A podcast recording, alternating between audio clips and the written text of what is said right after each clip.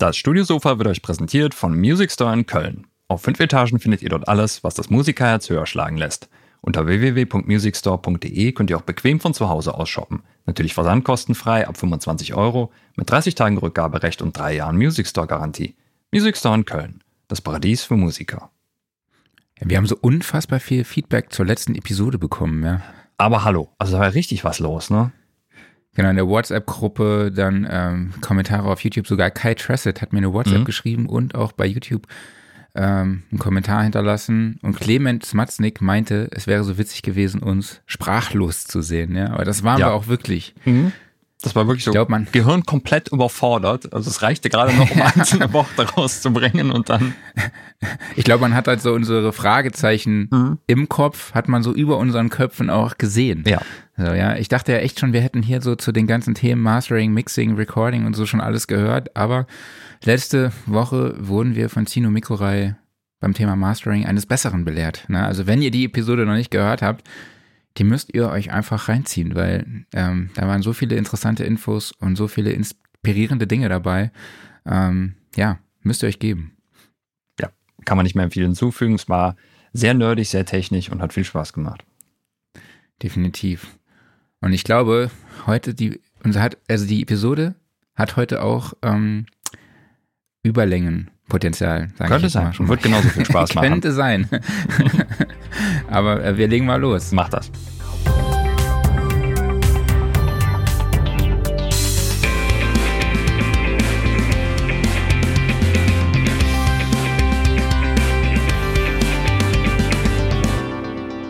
Studiosofa, der Sound and Recording Podcast, Ausgabe 156. Hallo an alle da draußen. Schön, dass ihr auch in dieser Woche wieder dabei seid. Ich spreche wie immer mit meinem Wingman Klaus Beetz. Und ich mit dem einzig wahren Savenier Marc Bohn.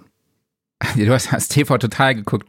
Ne? Nee, ich habe es nicht geguckt, ja, aber du hast es mir gerade erzählt. Es gibt, es gibt jetzt ein Souvenir aus dem Saarland, wo man einfach alle Sehenswürdigkeiten im Saarland, was extrem viele sind, äh, in eine Skulptur gepackt hat und das will man jetzt irgendwie als Souvenir verpacken und es ist einfach so unfassbar hässlich. Kostete 230.000 Euro und ja, aber man weiß ja. Ich find, die wissen nix, nicht, was sie mit dem Geld anfangen sollen. Ich, ich finde, das hat so ein bisschen Steampunk-Optik. Also irgendwie in so, so eine geile Fantasy-Welt, Steampunk-mäßig passt das super rein. Ja, absolut. Aber unser Gast ist heute Engineer und Produzent Dieter Krauthausen. Hallo Dieter, schön, dass du dabei bist. Hallo, ich grüße euch. Hi. Vielen ja, Dank für die Einladung. Hi. Ja, wir freuen uns, dass wir heute so eine Recording-Legende bei uns hier zu Gast haben, auf dem Studiosofa. Also vielen, vielen lieben Dank schon mal, dass du dir die Zeit genommen hast. Also deine Creditliste ist unfassbar lang, genauso lang wie deine Dienstleistungen, die du anbietest. Du hast in deiner langjährigen Karriere dich in super viele Richtungen weiterentwickelt ähm, oder ja, halt auch spezialisiert und fokussiert, weshalb es uns extrem schwer gefallen ist, ein Thema zu finden. Und deshalb haben wir gesagt, ja, wir sprechen einfach über die Dienstleistung, die du anbietest und äh, darüber, aus welcher Situation heraus oder ähm, du diese Dienstleistung dann halt auch angegangen bist. Also beispielsweise wie Mixing und Mastering für Streaming, Dolby Atmos, dann hast du am Anfang Musikproduktion gemacht, bist dann zur Sprachproduktion gegangen und, und, und. Und genau, du wirst uns da ein bisschen was über deinen Werdegang erzählen um, und wir werden über diese Dienstleistung, deine Tätigkeiten sprechen und du wirst uns verraten, wie wichtig es ist, eben da am Ball zu bleiben, sich dann nicht weiter zu orientieren, weiterzuentwickeln, um halt ja erfolgreich zu sein. Ne? Und ich schlage auf jeden Fall vor, holt euch Popcorn, packt das Sitzfleisch aus und ähm, los geht's. Und wenn ihr Fragen habt, könnt ihr die natürlich wie immer äh, die, über die YouTube-Kommentarfunktion oder bei Facebook auch an uns stellen und Dieter wird sie dann fachmännisch für euch beantworten. Jawohl. Dieter, du hast Gitarre ja, studiert Dank, ähm, an der Musik. Ja, sorry. Ja. Ich wollte sagen, die Länge äh, der eben angesprochenen Liste, was ich gemacht habe, hat natürlich mit meinem Alter zu tun. Und Alter ist ja kein Verdienst, aber ich kann ja nicht die ganzen Jahrzehnte nichts machen. Ich musste ja immer umtriebig sein. Das ist so meine Person. Ja, cool. Du hast Gitarre studiert ursprünglich an der Musikhochschule in Köln, richtig? Und du hast sogar fürs Schwestermagazin ja, genau. Gitarre Bass geschrieben, also auch eine ganz witzige, mhm. ganz witziger Hintergrund. Kannst du dich noch erinnern, mhm. was dein erster Song war, den du auf der Gitarre gespielt hast? Ja, der erste Song war La Bamba in C-Dur. Mhm. Ah, echt? Weil ich habe Gitarre gelernt als, als ähm, natürlich als Kind. Ich glaube, ich habe mit, ich habe mit ähm, circa neun, zehn Jahren habe ich eine Beatband auf einem Straßenfest gesehen. Und dann habe ich natürlich immer nur Augen für den Sänger und Gitarristen gehabt und habe gedacht, das willst du machen. und habe mir dann zu meinem elften Geburtstag auch eine Gitarre gewünscht und tatsächlich auch bekommen, weil die jetzt nicht so selbstverständlich war. Und dann habe ich einen Gitarrenkursus belegt, wo irgendwie, ich glaube, 15 Kinder saßen, die dann äh, die Akkorde äh, gezeigt bekamen. Und da wurde es, als C, F und G durch waren, wurde es so eine Art Wettbewerb von dem Unterrichtenden zu sagen, da kann man auch immer schneller werden. Also man kann, ein, ein, wie man den Song langsam beginnen und immer schneller machen. Dann wechselt er immer nur zwischen C, F und G äh, zurück. Okay. Und an den Song kann ich mich noch gut erinnern. Ja. witzig, witzig. Und mhm. was ich auch sehr interessant und spannend fand, war, du warst dann mit deiner Band in einem Studio, hast dort, was für euch dann damals so dieser heilige Gral war, vielleicht kannst du auch gleich nochmal erzählen, wann das war, mhm. Wo ihr dann auch mit dem Produzenten mhm, Arno Steffen zusammengearbeitet habt. Und du hast erzählt, dass das, was rauskam, so unfassbar schlecht war. Weshalb dann der Interesse für die Tontechnik ja, es hatte, anfing. Mhm. Genau. Also es ist so gewesen, dass, dass wir, äh, ich weiß nicht mehr wann das war, ehrlich gesagt, aber ähm, eine grobe Schätzung muss sein 1980, mal ganz grob. Mhm. Und die Zeiten waren damals etwas anders für Musiker als heute, weil du damals als Musiker mit äh, Aufnahmetechnik und Mixtechnik normalerweise überhaupt keine Berührung hattest. Weil Studios waren äh, unfassbar teuer, sowohl in der Einrichtung als auch wenn du die als Musiker mieten wolltest. Und äh, zudem gab es auch gar nicht äh, das Know-how, wie das heute äh, jedem möglich ist. Weil jeder, der heute äh, Musik macht oder anfängt Musik zu machen, kommt natürlich sehr schnell über irgendeine äh, eine Workstation zum äh, selber aufnehmen und selber mischen und hat dann direkt mit dem Musikmachen, denke ich, schon äh, Parameter verknüpft, wie, äh, wie Sound, äh, wie Arrangement, äh, Instrumentierung was 1980 definitiv nicht der Fall war, sondern da war man Musiker in der Band, man wusste, wie es im Proberaum klingt.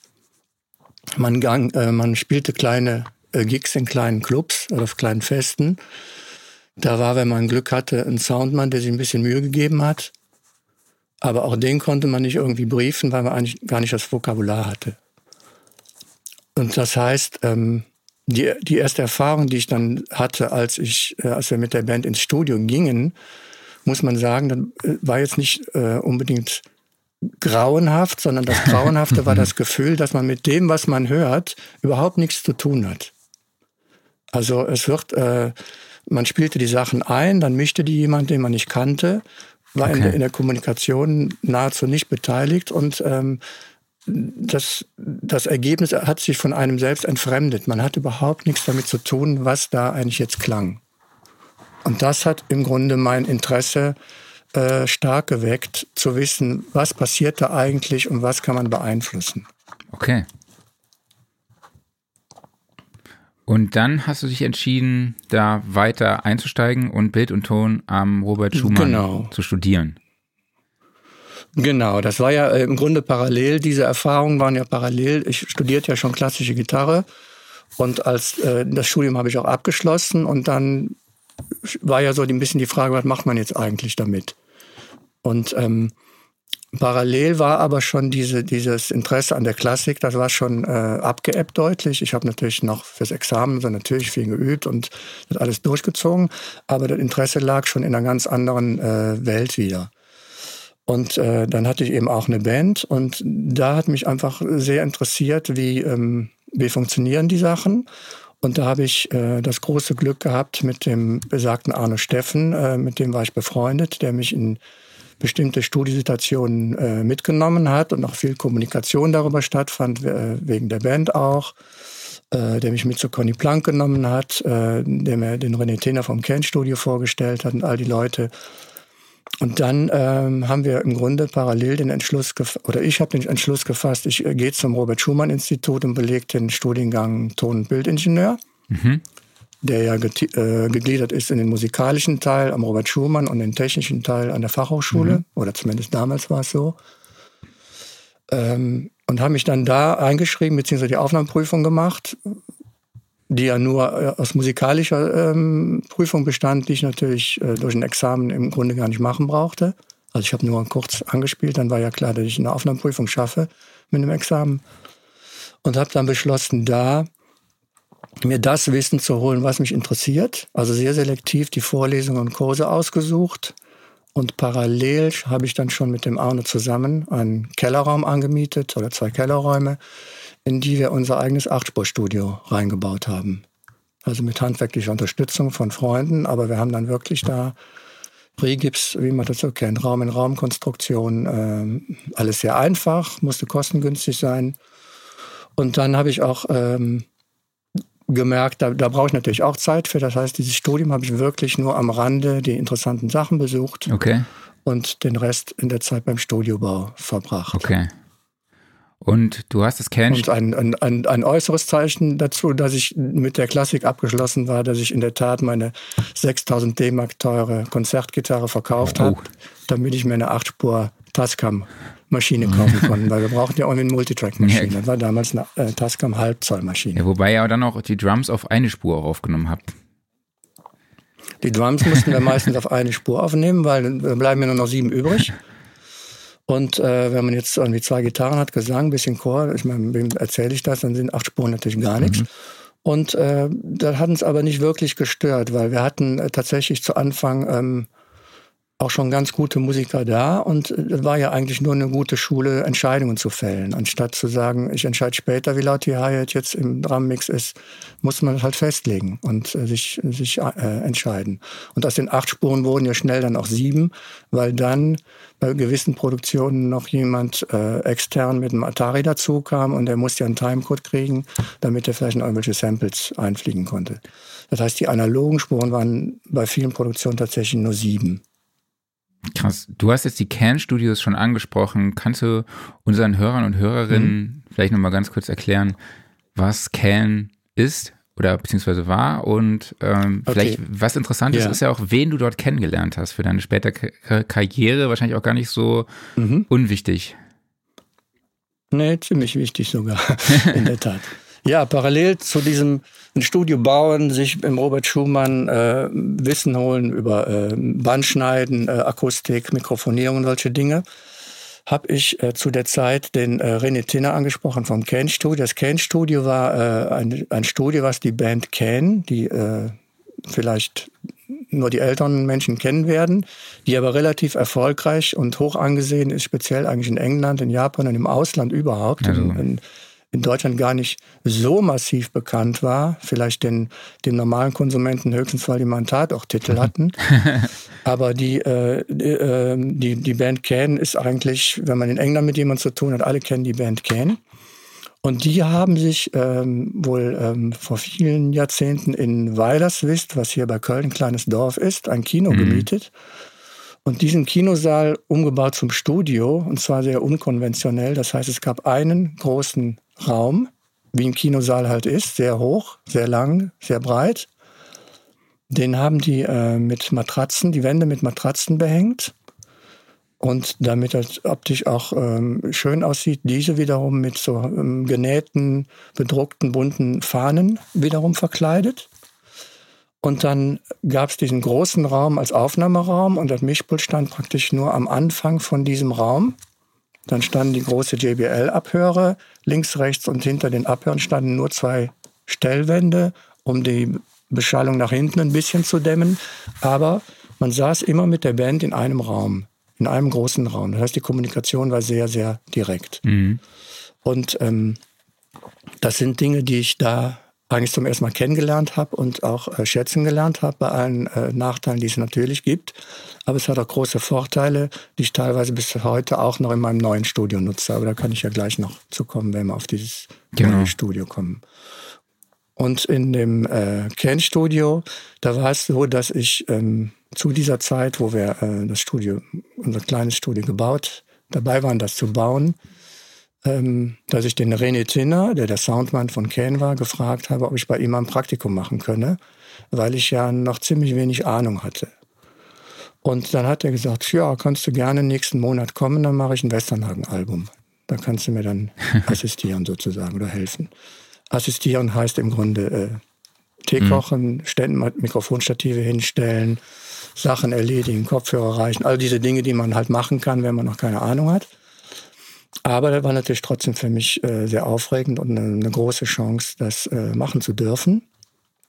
Und da bin ich dem René auch äh, lebenslang dankbar für. Und das hat in der Tat, wie du angedeutet hast, ähm, sehr viel Einfluss auf meinen weiteren Werdegang gehabt, weil, ähm, ich sag mal, die Chemie zu Marius, also Westernhagen, Marius Müller-Westernhagen, hat ziemlich schnell gestimmt, äh, so dass er, als er das nächste Album in dem Studio machen wollte, dem René gesagt hat, äh, dann buch den Dieter wieder. Ich war ja vorher im Grunde äh, Bittsteller beim René darf ich da mit äh, zugucken und, und äh, hospitieren mhm. sozusagen. Aber im nächsten Westernhagen-Album hat Marius dann halt gesagt, bestell den wieder. Mhm. Und das war natürlich eine tolle Sache für ja. mich. Und da konnte ich dann mittlerweile auch schon Dinge. Wollte ich zu viel? Nö, alles gut. Wir hören zu. Okay. okay. Ja, und das hat, ich versuche abzukürzen, hat im Grunde dazu geführt, dass ich äh, seitdem, und das sind jetzt wahrscheinlich 36 Jahre, 37 Jahre mit Marius äh, arbeiten darf. Weil er ist dann irgendwann aus dem Kane-Studio weg, nach zwei oder drei Alben, die wir da gemacht haben, und ist nach London gegangen. Mhm. Und da hat er mich wieder mitgenommen nach London. Und äh, da war eigentlich der Weg, ähm, dass er, ich glaube, beim ersten oder zweiten dann in London, dass er wir waren ja immer in Kontakt und er hat verfolgt, weil ich so künstlerisch mache. Und da hatte ich ähm, gerade mein erstes Album gemischt in einem großen Studio, nämlich in der EMI. Äh, hm. Dass er das gehört hat, das war ein Album von LSE, das ist so eine Kölner Kultband. Und das hat er gehört und hat gesagt, ich will, dass du mein nächstes Album mischt in London. Und dann durfte ich zum Olympic Studio in London und sein Album mischen. Sehr geil, krass. Und seitdem bin ich immer dabei, in London lange Zeit, in verschiedenen Studios. Dann hat er ein Haus in Italien äh, gehabt. Dann haben wir in äh, Bologna und in Florenz Alben gemacht. Relativ viele. Ähm, dann haben wir teilweise haben wir dann auch in Berlin äh, zumindest gemischt, weniger aufgenommen, aber gemischt, weil er dann da wohnte. Und dann nach New York und äh, nach Woodstock. Ach krass. Das heißt, diese Praktikantenanfrage hat sich äh, bei mir insofern deutlich ausgewirkt, weil ich dadurch ähm, viele, viele Jahrzehnte, kann man ja, ja, Jahrzehnte mit ihm arbeiten durfte. Dadurch natürlich unheimlich viel gesehen habe, unheimlich viel gelernt habe, in tollen Studios war und unglaubliche Musiker vor Mikrofon haben durfte, was das Leben sehr vereinfacht. Mhm. Okay. Jetzt haben wir ja schon dein Studio angesprochen. Du sitzt jetzt aktuell, glaube ich, in deinem fünften Studio, also Studio, Tonstudio Krauthausen. Mhm. Du warst ja in der Raderberger mhm. Straße davor, glaube ich. Mhm. Um, ja, aber erzähl doch mal, kannst du uns so einen kleinen virtuellen, verbalen Rundgang geben durch das Studio? Wie ist es aufgeteilt? Wie viele Räume gibt es? Und durch das neue ja, genau. Hier. Okay. Also, ich komme zurück auf das Studio vorher. Das Studio vorher war im Grunde ein, ein Studio, wo ich zwei, äh, zwei Regien und zwei Aufnahmeräume hatte, die in erster Linie für Sprache eingerichtet waren, wo man natürlich auch äh, einen Singer-Songwriter aufnehmen konnte, aber im, war auch belegt im Grunde für Sprache und hatte im selben Gebäude aber in so einer Art äh, Gentleman Agreement mit dem Schmal Böker, ähm, der da ein Studio hatte, wo aber, da der nicht selber als Engineer betrieben hat, habe ich da mein Musikstudio eingerichtet im Grunde. Das waren seine Räume und da habe ich Musikproduktion weiterhin gemacht. Und als ich jetzt umgezogen bin, im Ende Dezember, Anfang äh, Januar diesen Jahres, bin ich halt hier in, äh, in Köln-Mühlheim in Räume rein, die ich frei gestalten konnte. Das heißt, hier war eine leere Halle und der Vermieter hat gesagt, du kannst jetzt so einteilen und abtrennen, wie du es haben möchtest. Und das war ein Riesenvorteil, weil man dann die Räume wirklich nach den Bedürfnissen ausrichten kann und nicht äh, um bestehende Mauern, an, an bestehenden Mauern äh, sich orientieren muss. Und dann habe ich in diesen Räumen jetzt auch wieder zwei komplett gleich ausgestattete Sprachstudios, also mit zwei Regien, zwei ähm, Recordingräumen. Und dann habe ich hier verwirklicht meinen Traum von einem Dolby Atmos Regieraum, der also deutlich größer ist als die anderen Regieräume, auch deutlich höher.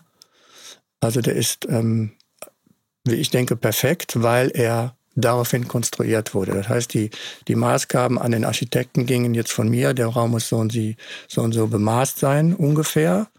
Dann hat der Akustiker äh, Stegmeier aus Berlin, der hat dann das feingetuned, damit er akustisch auch bestmöglich äh, vom Ergebnis ist. Und dann wurde dieser Raum so konstruiert, dass er halt perfekt klingt. Und zu diesem Raum gibt es dann noch einen Aufnahmeraum, der ist etwas größer als die anderen Aufnahmeräume. Aber ich sag mal, bei einer Vier-Mann-Band kommt der Raum an seine Grenzen. Mhm.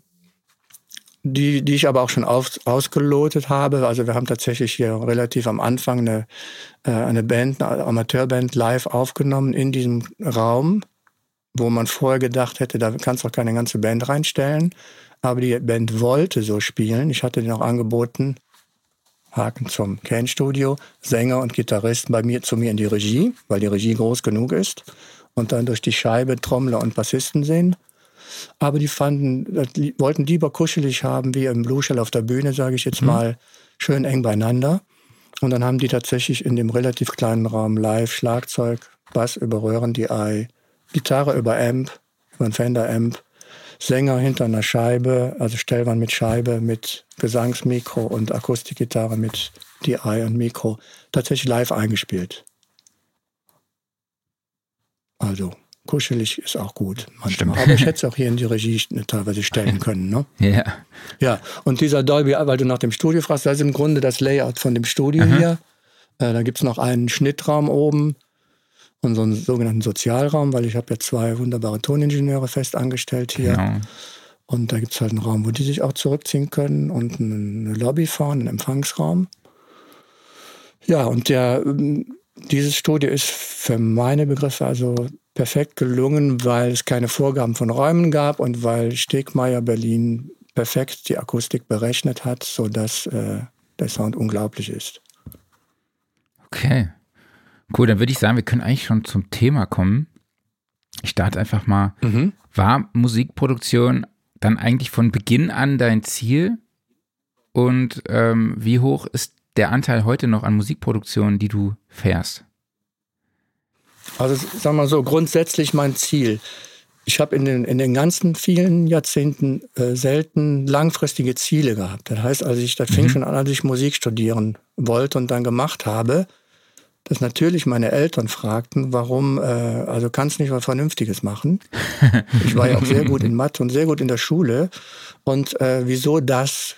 Das heißt, meine Mutter hat bis ins hohe Alter noch erzählt, wie sie damals mich schon auf der Hohe Straße sitzen sah, vor ihrem geistigen Auge und äh, Geld einsammeln mit meiner Akustikgitarre. Aber schon damals habe ich meinen Eltern, habe ich meine Eltern beruhigen können, weil ich ein, ein, gewisses Selbstvertrauen hatte zu sagen, ich will einfach mal mich ein paar Jahre lang nur mit Musik beschäftigen. Ich habe kein Berufsziel, ich habe überhaupt kein Ziel, was ich mal machen möchte, sondern ich möchte mir, ich möchte mich einfach intensiv mit nichts anderem beschäftigen. Und äh, vielleicht mache ich danach auch noch irgendwas anderes. Mhm. Vielleicht studiere ich danach sogar Physik, wer weiß. Ne? So, das habe ich auch so gemeint. Mhm. Also ich will einfach mal mich intensiv damit befassen. Und so ging es eigentlich weiter. Das heißt, nach dem äh, Musikstudium kam ja praktisch schon in der Endphase, wie ich eben sagte, so schleichend, übergreifend dieses Interesse an Toningenieurwesen so dass mhm. ich dann äh, den eben schon erzählten Weg eingeschlagen habe. Und, und da kam im Grunde in der Zusammenarbeit mit dem Arno Steffen schon sehr früh das Interesse am, am Produzieren. Das heißt, was mich fasziniert hat in der Arbeit mit ihm, war ja dieser ständige Austausch und dieses ständige kreative Überlegen, wie stellt man bestimmte Sachen hin. Also es war nie ähm, techniklastig, sondern wir hatten ja ähm, relativ äh, einfaches Equipment und äh, das hat uns aber nie gehindert, ähm, bestimmte Sachen zu verfolgen und umzusetzen. Äh, also ich sage mal als Beispiel, Montana Blue war eine Kölner Band mit einem amerikanischen Sänger. Das war eine amtliche Band, die kriegten einen Deal. Und das haben wir dann in diesem Studio gemacht. Und da hatten wir, wie gesagt, acht Spuren. Ein vom René Tinner, nochmals Dank. Ein geschenktes Mischpult, Allen und Heath, weil er im Ken-Studio schon lange nicht mehr braucht und da rumstand mit 24 Kanälen, also immerhin 24 Preamps hat man dann auf einmal. Und ein Alesis MIDI-Verb. Ich weiß nicht, ob ihr das noch kennt. Mhm. Das war eins der ersten digitalen Hallgeräte. Ja. Und äh, einen DBX 160 Kompressor. Das war es im Prinzip. Und damit haben wir für Montana Blue eine Platte gemacht. Und ähm, das hat mich einfach fasziniert, äh, da den Input zu bekommen von der Band, wie die, wie die, was die für Songs haben, wie die das spielen und darüber zu sprechen und darüber kreativ Sachen zu entwickeln. Und darüber ist dann eigentlich das Interesse zum Produzieren gekommen. Und das habe ich immer weiter verfolgt und eben meistens im Austausch oder durch direkten Kontakt mit Musikern. Das heißt, die erste größere Produktion, die ich äh, im Grunde dann, glaube ich, ja, die ich dann komplett alleine äh, initiiert und gestemmt habe, das war Hansonis, das war ein Kölner Musiker, der vorher bei Les immer Essen gespielt hat. Und der kam mal zu mir, weil er jetzt wusste, der hat ein Studio und sagte, er hätte äh, Texte von Dylan Thomas vertont. Und dann habe ich gesagt, komm vorbei, spiel mir die mal vor. Und dann hat er mir die im, im Regieraum mit der Akustikgitarre vorgespielt, gesungen. Das war vom Thema natürlich hochinteressant, weil Dylan Thomas natürlich ein wunderbarer Autor ist und der Hanson ist ein unglaublicher guter Songschreiber, wie ich finde. Mhm. Und da habe ich dann ähm, auch wieder, war ich nicht zu bremsen, sage ich mal. Deshalb meine ich, ich hatte kein Ziel, sondern ich habe immer so einen Trieb gehabt, zu sagen, lass uns die mal hinstellen, ganz sparsam, aber wir brauchen eine super Band. Und dann habe ich die Musiker vorgeschlagen, weil das war ja erstmal seine Solo-Songs.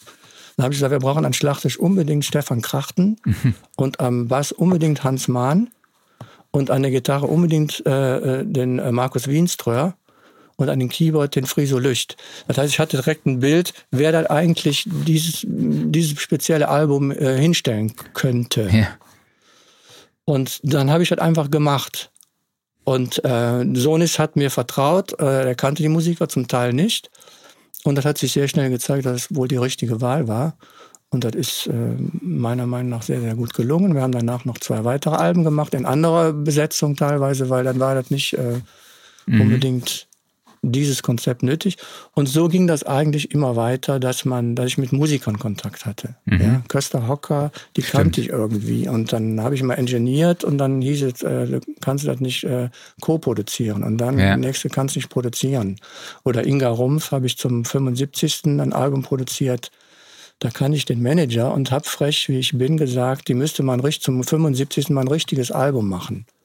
Das klingt jetzt despektierlich, ist überhaupt nicht so gemeint, sondern ich meinte damit eins, ein besonderes, auf die, wo sie sonst vielleicht gar nicht auf die Idee oder die Kontakte käme, das mal auszuprobieren, neue Wege zu gehen. Mhm. Und ähm, da kam uns dann äh, tatsächlich zu, zu dieser frechen Bemerkung, kam dann dieser Kontakt und ein Treffen und dann sah das nicht so gut aus, äh, weil sie meinte, äh, wenn mir nichts mehr einfällt, ähm, das ist ja auch blöd. Die übliche Sorge, die natürlich jeder äh, Autor hat, dem keine Songs mehr einfallen. Aber sie hat mir dann trotzdem immer wieder Demos geschickt.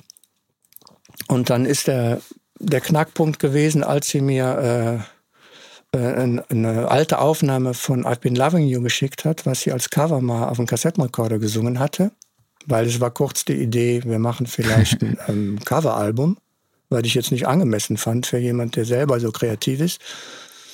Und das war so erstklassig performt, dieses I've been loving you, dass ich zum Telefon gerannt bin und gesagt habe, genau diese Vibe, die müssen wir haben mit eigenen Songs, aber das ist genau, was wir brauchen und den nehmen wir am besten so mit aufs Album, von der Kassette, wie er klingt.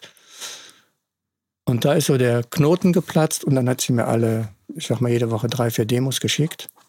Und äh, ja, dann wurde dann dieses Album auch so umgesetzt mit den Kontakten, die ich hatte die glücklicherweise kam, glücklicherweise klingt ganz schlimm in dem Zusammenhang, da war die Corona-Zeit. Das heißt, all die berühmten guten Musiker, die ich so kennengelernt hatte, hatten alle nichts zu tun, weil sie nicht auf Tour gehen konnten. Mhm. Und dadurch konnten wir sehr viel über Ferndiagnose zusammenarbeiten und haben dann ein Album zusammengekriegt, wie ich eben meinte, so ein besonderes, wo sie sonst nicht drauf gekommen wäre, weil, weil natürlich jeder seinen, sein Umfeld hat an Musikern, mit dem er immer arbeitet. Das ist nicht schlechter oder besser, aber es, ist eine neue Herausforderung. Mhm.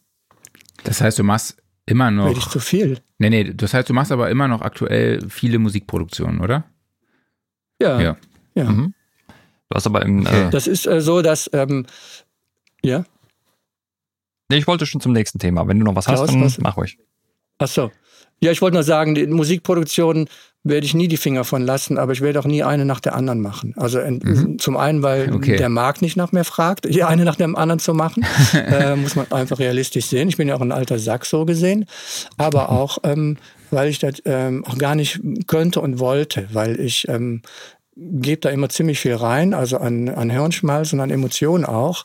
Und ich muss dann, äh, da, da hat sich immer was ergeben. Also ich habe nie die Sorge, mhm. da kommt keine Musikproduktion mehr, sondern das hat ja jetzt 35 Jahre lang geklappt. Aber es waren immer äh, gute Kontakte, die mich äh, wieder inspiriert haben zu sagen, boah, das wäre super, das mache ich jetzt. Und äh, aber ich bin da auch nicht von abhängig. Also weil hier der Sprachbetrieb, der läuft ja auch. Und ähm, so habe ich immer wieder die Muße, zum Glück Sachen äh, zu machen, wenn sie sich anbieten. Ja, perfekter Übergang zum nächsten Thema. Du hast den Sprachbetrieb gerade schon erwähnt, nämlich das ist ein ganz anderes wichtiges Standbein mhm. von dir. Und äh, da gab es ja auch eine sehr kuriose mhm. Geschichte, wie du dazu überhaupt gekommen bist. Magst du mal erzählen?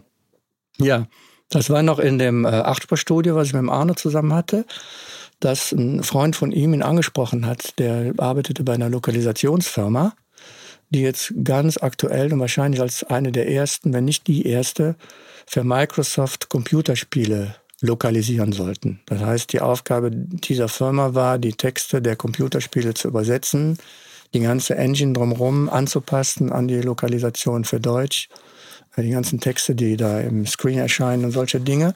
Und da gehörten auch Sprachaufnahmen zu. Und dieser Mensch wusste halt, dass wir ein Tonstudio haben und hat gefragt, könnt ihr da auch Sprachaufnahmen machen für so ein Computerspiel? Und da haben wir gesagt, ja, klar, wir können Sprachaufnahmen machen. Äh, wie soll das denn sein? Ja, wir haben hier eine Spezifikation von Microsoft, wie, das, äh, wie die das haben wollen, weil die legen ja da ziemlich viel fest, wie das laufen soll. Und dann zeigte der uns die Textbacks und dann war da die Rede von einem äh, ähm, Apple Quadra 650, ein Sound Designer 2 Interface, äh, Neumann U87. Ähm, ja, das war im Grunde Software Sound Designer 2 was uns als alte Analog-Musikhasen überhaupt nichts sagte. Aber wir kannten einen Händler, der diese ersten äh, Workstation-Equipment im Vertrieb hatte wohl. Den haben wir gefragt, was ist das, was kostet, können wir das? und dann hat er uns aufgrund dieser Liste Equipment zusammengestellt. Dann haben wir einfach gerechnet, können wir überhaupt bezahlen? Im Hinblick auf den Auftrag, ja, konnten wir das bezahlen. Und dann haben wir die Sachen installiert und uns die Textbacks angeguckt und haben dann äh, Schauspieler gebucht, weil waren ja, also Computerspiele sind ja immer sehr viele Rollen. Und ähm, Kontakte zu Schauspielern aufgenommen und dann äh, diese Aufnahmen für diese erste, ich glaube, waren die ersten Computerspiele von Microsoft, die in Deutsch erschienen sind. Es war äh, Dangerous Creatures hieß eines und ähm, irgendwas mit alten Kulturen, glaube ich. Weiß ich aber nicht mehr genau den Titel. Und das war im Grunde der Einstieg in Sprachproduktion. Und das ging dann immer weiter. Nachher kam dann Ubisoft, äh, hier aus Düsseldorf, da haben wir unheimlich viele äh, Spiele mit vertont. Und auch das ist ein Bereich, den ich immer sehr interessant und befruchtend fand, weil man super Sprecher kennenlernt, super Schauspieler kennenlernt. Mhm. Und äh, ja, also das ist eine tolle Sache. krass, wie hoch ist heute der Anteil? Wie würdest du sagen? Wie ist es verteilt? Anteil Musikproduktion und Anteil Sprachproduktion bei euch im Studio? Also Sprache würde ich eher auf 80 Prozent tippen. Ach, krass, Aber also schon sehr nicht, fokussiert. Ja, ja, ja. Aber nicht in, bei mir selber. Ich bin ja noch eine Person neben dem Studio. Das heißt, die Musikproduktion mache ich ja zu einem Teil dann auch zwischen Maris und so mache ich natürlich immer im, im Ausland oder in, in, Berlin zu mischen oder Gesang aufnehmen. Aber okay. im Studio selber ist, ist der Anteil so. Und da ist auch, da hat sich ja auch über die Jahre der, äh, die Genres sehr weiterentwickelt und gewandelt. Das heißt, die, die ersten nach diesen Microsoft-Produkten, also dann Ubisoft kam zum Beispiel, da waren vielleicht damals von den ganzen, ganzen Sprachproduktionen der Anteil Computerspiele 80 Prozent. Mhm. Das hat sich aber komplett zurückentwickelt, weil die mhm. meisten Produktionen nun in Berlin gemacht werden. Aber wir haben wieder neue, ganz andere Felder dazu bekommen. Wir haben ganz viele ähm, Fremdsprachenproduktionen zum Beispiel gemacht. Imagefilme in 27 Sprachen haben wir äh, Ach, regelmäßig vertont. Äh, Werbespots in über 20 Sprachen. Äh, für TV, äh, YouTube und was weiß ich was, Schulungsfilme. Für das Europaparlament irgendwelche Selbstdarstellungsfilme Ach. in vier Sprachen. Also Da kann ich mich jetzt dran halten. Das heißt, die Sprache, dieser Bereich Sprache äh, hat sich mittlerweile total aufgefächert in ganz, ganz viele Genres. Mhm. Hörbücher jetzt seit neuestem auch viele. Also da ist immer, ähm, in allen Jahren ist unglaublich viel Bewegung dran gewesen. Da ist nie mal, also wenn dann mal ein Ding äh, bestimmend war für zehn Jahre, dann war das viel. Ja. Hast, hast du, dann kam wieder was anderes. Hast du eine Idee, wie dieser Wechsel dann kam? Also äh, habt ihr euch dann ganz konkret umgestellt, als du gemerkt hast, okay, die, die Buchungen im Bereich jetzt äh, Computerspielvertonung wird weniger, äh, ich muss mich woanders hin orientieren oder passierte das durch was anderes? Kam das über Networking? Also weißt du, ob es dann einen ganz bestimmten Faktor gab? Also äh, also auch da muss ich sagen, wie, wie eigentlich alle diese Dinge, die ich so gemacht habe, äh, hat sich alles irgendwie ergeben zum Glück. Also ich mhm. habe einmal vor vielen Jahren akquirieren wollen, als das mit der Sprache äh, mir nicht genug war und habe gedacht, jetzt fährst du mal zur Buchmesse wie ein normaler Geschäftsmann und machst Termine mit Buchverlagen mhm. zur, äh, hier nach Frankfurt mhm. zur Buchmesse. Da habe ich auch fünf Termine gehabt. Da ist nie irgendwas draus geworden. Das heißt, ich kann, glaube ich, nicht gut akquirieren äh, vom Typ her. Ich habe mich ja auch da überwunden, das zu tun. Und äh, ich habe es zum Glück aber auch nahezu nie machen müssen. Mhm. Weil irgendwas, wenn Computerspiele gingen zurück, aber dann kamen zufällig unheimlich viele Fremdsprachenproduktionen, Imagefilme. Dann waren zehn Jahre Europaparlament, jede Woche vier Filme, drei, vier Filme in vier Sprachen. Dann wurde diese Öffentlichkeitsabteilung eingestellt aus Kostengründen, dann kam irgendwann anderes. Also ich kann eigentlich, wenn es jetzt auch um Hörer geht, Tipps geben, kann ich nicht wirklich Tipps geben, anstatt äh, außer ähm, man muss Vertrauen haben. Irgendwie mhm wenn man umtriebig ist und äh, sich interessiert zeigt und Engagement zeigt, passieren halt auch Sachen. Mhm, kann ich bestätigen. Aber ein, ein ja? anderes Feld, was ja dann auch noch entstanden ist, ist dein Label. Wie mhm. kam es dann dazu, dass du ein Label gegründet hast und ähm, dann auch die Band oder die, ja, die Musiker dann auch unter Vertrag genommen hast? Mhm. Ja, das klingt so jetzt äh, viel businessmäßiger, als es wirklich ist, unter Vertrag genommen habe. Das Label war die Idee, ähm, dass ich merkte, ich hatte ja anfangs sehr viel mit, mit Indie-Bands und äh, ähm, Amateurbands zu tun, die ihre Demos mal machen wollten, also damals auch in dem Achtspur-Studio und so. Und da wurde mir schon, äh, oder merkt man ja schnell, viele äh, Bands haben keine Chance, ihre Sachen zu veröffentlichen.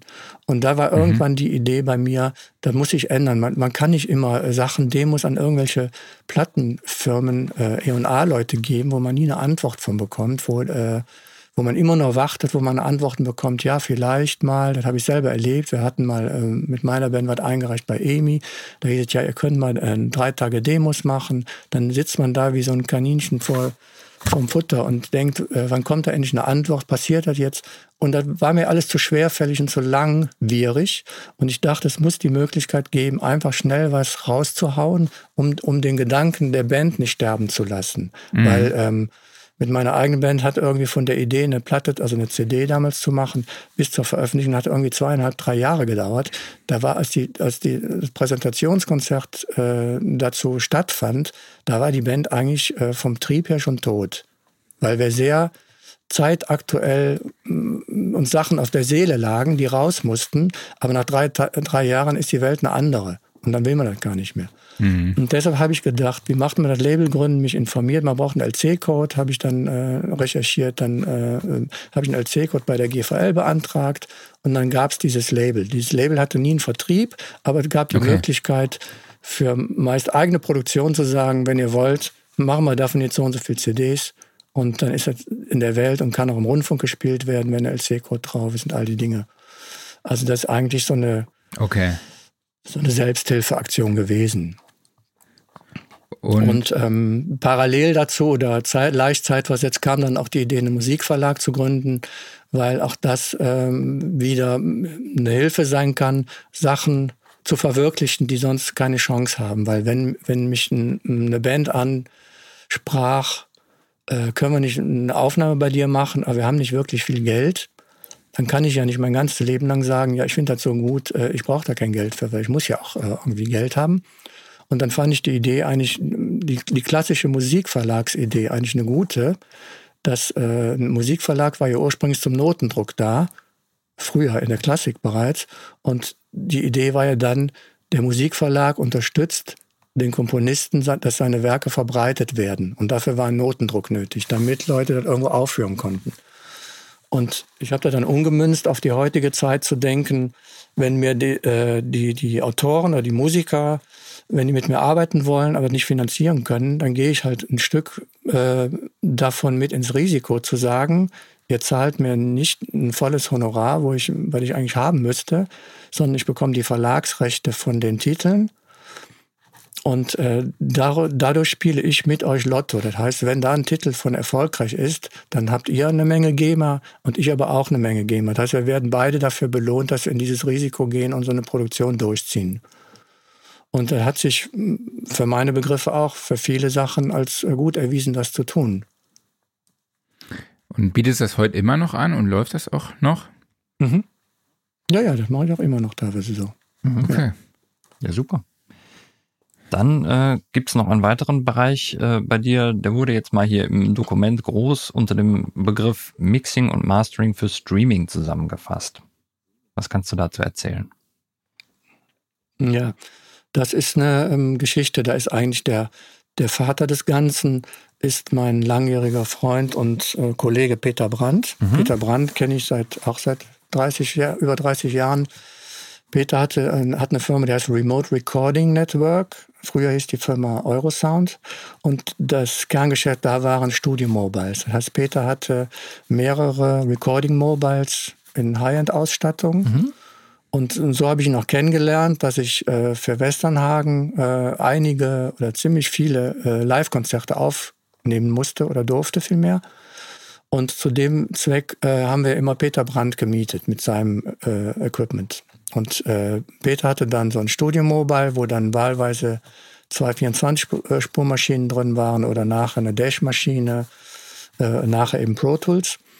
Und da habe ich später äh, äh, schätzen gelernt äh, und wir sind auch befreundet mittlerweile, weil er diese Konzerte, äh, weil das immer verlässlich war, das alles super funktioniert und man super Aufnahmen nachher auf dem Band hatte. Mhm. Das heißt, Peter kam mit seinem Mobile und seiner Crew hat die ganzen, hat die Stadien verkabelt, die Audience-Mikrofone gehängt, die, die Splitter auf die Bühne gerollt und alle Mikrofonsignale abgegriffen. Und ich durfte bequem im Ü-Wagen am Puls sitzen und den Rough-Mix machen, mhm. weil man ja äh, meistens bei so einer Aktion mehrere Konzerte aufnimmt einer Tour. Also man nimmt dann Köln, Berlin, Gelsenkirchen, was weiß ich, München auf und muss ja danach entscheiden, welchen Titel nehme aus welcher Stadt fürs Live-Album mhm. oder für den Film, gab teilweise auch Konzertfilme. Und dadurch, äh, deshalb habe ich dann immer Raff-Mixe in dem äh, Truck gemacht, um nachher sondieren zu können, ist sexy jetzt besser in Köln oder in, in München oder Berlin. Also war Köln. natürlich in Köln, ist ja klar. klar. Aber ähm, man muss sich ja nun begründen, warum man den äh, Take dann nimmt. So, und Peter hat sich dann irgendwann umorientiert und eine zweite Firma gegründet, die heißt Circle. Und die beschäftigt sich im Grunde seit Jahren schon auch teilweise im Verdeckten mit der Entwicklung Konzerte von Ferne äh, live zu mischen. Mhm. Und zwar für Streaming-Anwendungen. Aber das geht äh, bis hin zu Saalsound, also FOH, mhm. und dadurch einen FOH-Platz tatsächlich zu sparen, bis hin zu Lichtsteuerung von Ferne, äh, die äh, Lichtregie von Ferne, die Bildregie. Krass. Und das hat er äh, in vielen Jahren ent äh, entwickelt. Da gab es viele Versuche, es gab auch Fehlversuche und ich habe das eigentlich immer, äh, wo ich konnte, auch unterstützt. Also bei dem, in dem Studio in der Raderberger haben wir da auch viele Sachen äh, mal ausprobiert und manchmal eben auch Schiffbruch erlitten, aber halt in Testkonzerten sozusagen. Äh, aber es gab dann tatsächlich eine Veranstaltung in Bochum, die er initiiert hat, wo wirklich die Bildregie in Berlin saß, Lichtregie in Frankfurt, FOH, bei uns in Köln, Streaming-Ton in Köln. Und äh, also er hat da immer sehr hartnäckig dran geforscht. Und als dann klar wurde, dass ich hier in neue Räume ziehe, hat er äh, angeregt, ob, er, ob dieses Studio äh, nicht dann sozusagen seine Homebase werden könnte für mhm. solche Streaming-Events, dass man die von hier aus mischt mit weniger Aufwand, als wir das bisher gemacht haben. Weil wenn wir das in der Raderberger Straße gemacht haben oder er das woanders gemacht hat, mussten immer eine Menge Racks hin und her gerollt werden, Internetverbindungen gesteckt, gecheckt werden, Videoverbindungen überprüft, läuft das System. Und da war jetzt die Idee, in den neuen Räumen die von vornherein so auszustatten, dass sein Equipment hier fest im Maschinenraum installiert ist und dass man in der Tat nur äh, mit zwei Tiny Telefon äh, Kabeln sich stecken kann. Der Stream aus, was weiß ich, Hamburg Elbphilharmonie landet in Studio 1 bei mir oder in Studio 2 oder in Studio 3, egal wo. Also dass man da auch viel äh, effizienter eigentlich arbeiten kann an diesen Dingen. Ja. Und dann werden diese Gigs eigentlich betreut von, also Peter ist der Mastermind der Sache, das ist sein Konzept, aber ich äh, gebe mein Studio und mein, mein Mitwirken, wenn gefragt, aber da gibt es auch Engineers von Peter oder aus dem Umfeld, die dann da sitzen und dann diese Streaming-Konzerte äh, betreuen. Ja, also eigentlich schon Homeoffice für Live-Techniker, ne? Im Prinzip ja.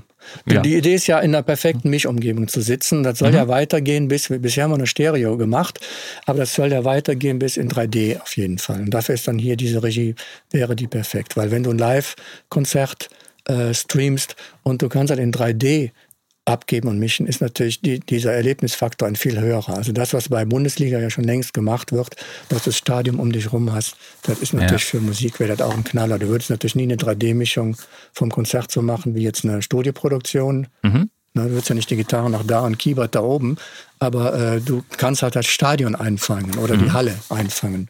Und äh, da ist alles, da sind wir hier für am Start. Ja, also du hast jetzt wirklich einfach so gesagt, man muss zwei äh, Kabel stecken und dann kann man loslegen. Also wenn dich jetzt, sagen wir mal, ähm, dich würde jetzt ein Veranstalter anrufen und sagen, hör mal, äh, in einer halben Stunde brauchen wir hier einen Mischer. Wäre das möglich, dass du einfach sagst, okay, ich, hier ist alles bereit, ich stecke ein und kann loslegen? Also halbe Stunde ist jetzt sehr sportlich. Das mhm. geht nicht, weil es muss ja auch Technik vor Ort schon hingeschafft werden, ja. Genau. Und also meine Antwort würde sowieso sein, äh, erstmal denke ich immer mal, man versucht alles, das mache ich grundsätzlich, versuche ich alles. Aber ich würde als erstes sagen, wir versuchen alles, aber ich muss mit Peter reden, weil das ist Peters Geschäft. Mhm. Also Peter ist der Mastermind. Ich würde mir das nicht auf die Fahne schreiben, dass das mein Ding ist, sondern ich bin äh, für den Peter die Homebase und äh, Unterstützer oder Mitarbeiter oder wie auch immer mhm. oder, oder Subunternehmer in dem Sinne. Aber äh, das ganze Know-how und die Entwicklung dieses, dieser Dinge, das hat natürlich Peter. Und ähm, das wäre vielleicht sogar mal ein äh, interessanter Podcast, sogar Circle, Peter Brandt, weil er ja. eine, eine, unglaubliche äh, Erfahrung hat. Mhm. Und, äh, und der hat eben auch diese, diese ähm, antiquarische Erfahrung, die ich auch habe mit Tonbändern noch. Also ja. der ist wirklich von ganz vorne, äh, hat er auch angefangen. und das fand ich äh, sehr faszinierend zu sehen, wie er diese Idee unglaublich akribisch und fleißig und äh, mit großem Fachwissen verfolgt hat, äh, zu entwickeln. Und da mhm. bin ich einfach froh, da ein Teil davon sein zu können. Ne? Mhm. Das ist eine tolle Geschichte. Und wie sieht denn dann im Speziellen dein Mixing-Setup aus während so eines Projekts? Also man äh, äh aus praktikablen Gründen äh, hat man ein Template, was Peter entwickelt hat und mit mir und einigen anderen, die da als Engineer fungieren, weil da müssen ja verschiedene Leute unter Umständen ran. Zum Beispiel letztes Jahr war Wacken, da hat Peter zwei Bühnen äh, parallel betreut. Krass. Äh, oder Lollapalooza, da waren auch, glaube ich, zwei oder drei äh, Bühnen. Das kann ja nicht einer machen. Das macht äh, ihr auch. alleine machen. Das, nicht schlecht. Peter, ist auch immer Peter. Ich ja, ja, Peter, Sub. genau.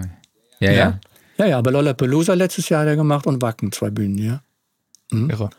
Und ähm, das heißt, da gibt es so ein Template, wo, wo, wo man sich darauf geeinigt hat, wo dann ein Channel Strip drin ist äh, äh, in jedem äh, Kanal. Und äh, die, die, die Mastering-Kette ist, wir machen ja oft auch nur Mastering. Es gibt ja auch oft Festivals, wo du nur eine Stereosumme kriegst vom FOH, wo du gar nicht mischen darfst und sollst. Mhm. Was aber ehrlich gesagt oftmals auch Sinn macht, speziell bei, bei Hip-Hop-Acts oder bei Elektronik-Acts wärst du nie live in der Lage, sage ich mal, äh, die ganzen Signale, wenn die aufgesplittet aufliegen würden, zu wissen, welche Gewichtung die haben sollen. Sondern das ist auch gang und gäbe, dass man da einen Stereo-Mix kommt, bekommt, dass man dann die ganzen Audience-Mikrofone auf dem äh, AUX hat und äh, das wiederum in, in, in, in einen Mastering-Channel gibt und dann Mastering macht. Äh, mit halt einem Equalizer, einem Kompressor, einem Limiter äh, und dann auf den Pegel bringen, das wieder zum Ü-Wagen schickt, der hat ja auch nochmal lauter oder leiser im Gesamtpegel unter Umständen macht. Aber ähm, ja. das sind so die, die üblichen Setups, oder die, die üblichen Varianten, die es halt gibt bisher, dass man entweder den Live-Mix tatsächlich macht mit Mastering oder auch nur Mastering von einem angelieferten Mix plus Audience, die man dazu zieht. Man muss ja da äh, dynamisch natürlich mitfahren, die Audience. Ne? Wenn die Leute mitsingen, musst du ja reagieren rechtzeitig. Hat dieses Feld durch Corona dann nochmal so einen Push erfahren? Ich denke ja dass man äh, dadurch zumindest angeregt wurde, lass mal mehr Leute zu Hause sein. Die müssen ja auch nicht unbedingt reisen. Hotels mhm. war ja auch ein bisschen schwierig in einer gewissen Zeit.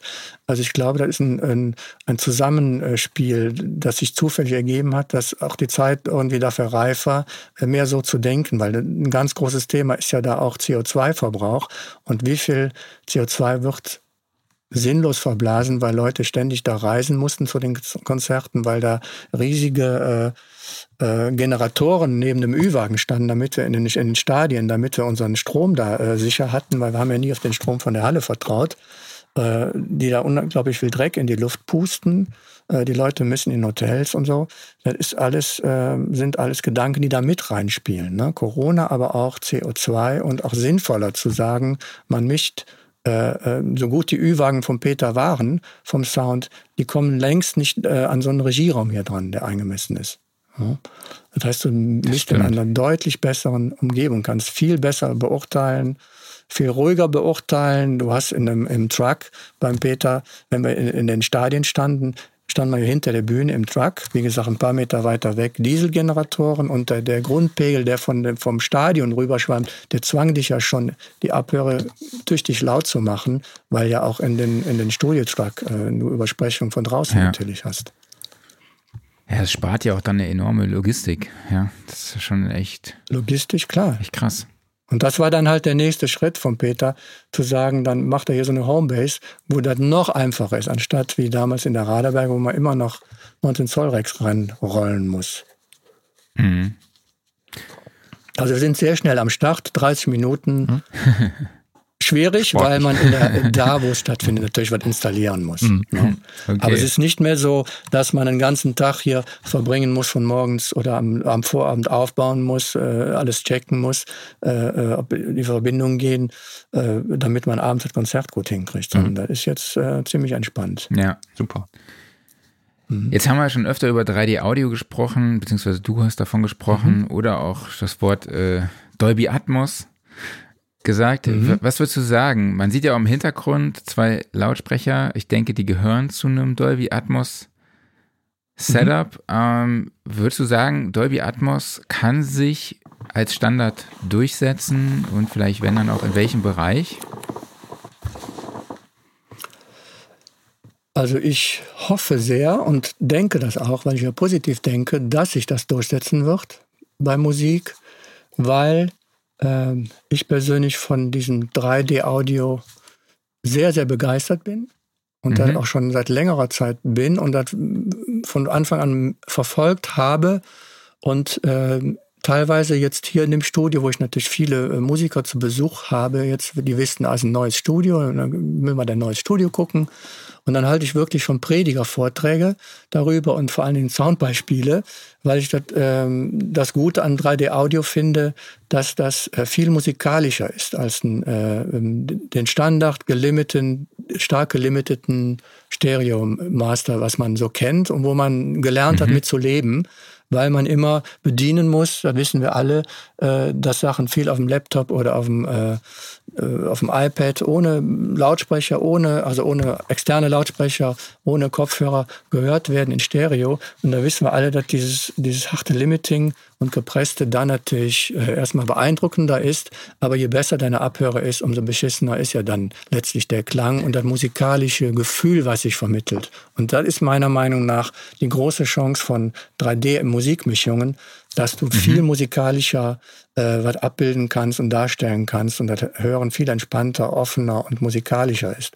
Und deshalb habe ich das wie äh, mit großer Begeisterung immer verfolgt und war dann sehr erleichtert, als dann vor zwei Jahren, glaube ich, Apple Music verkündet hat, wir äh, machen ja. jetzt auch unser Streaming-Angebot äh, in 3D, in Dolby Atmos und Amazon Music ja, glaube ich, auch dann fast zeitgleich damit endlich mein ganzes Predigen äh, bei dem Argument, ja, das kann ich aber doch nicht hören wie bei dir im Studio, ich habe doch nicht solche Lautsprecher und ich darf ja auch keine Kabel durch die Wohnung ziehen, ähm, weil das äh, dann doch stark entkräftet wurde, weil man es ja in der binauralen Version schon relativ gut erleben kann und zudem auch noch ein Großteil der jungen Menschen nahezu nur binaural hört, also nahezu nur über, über AirPods oder ähnliches hört.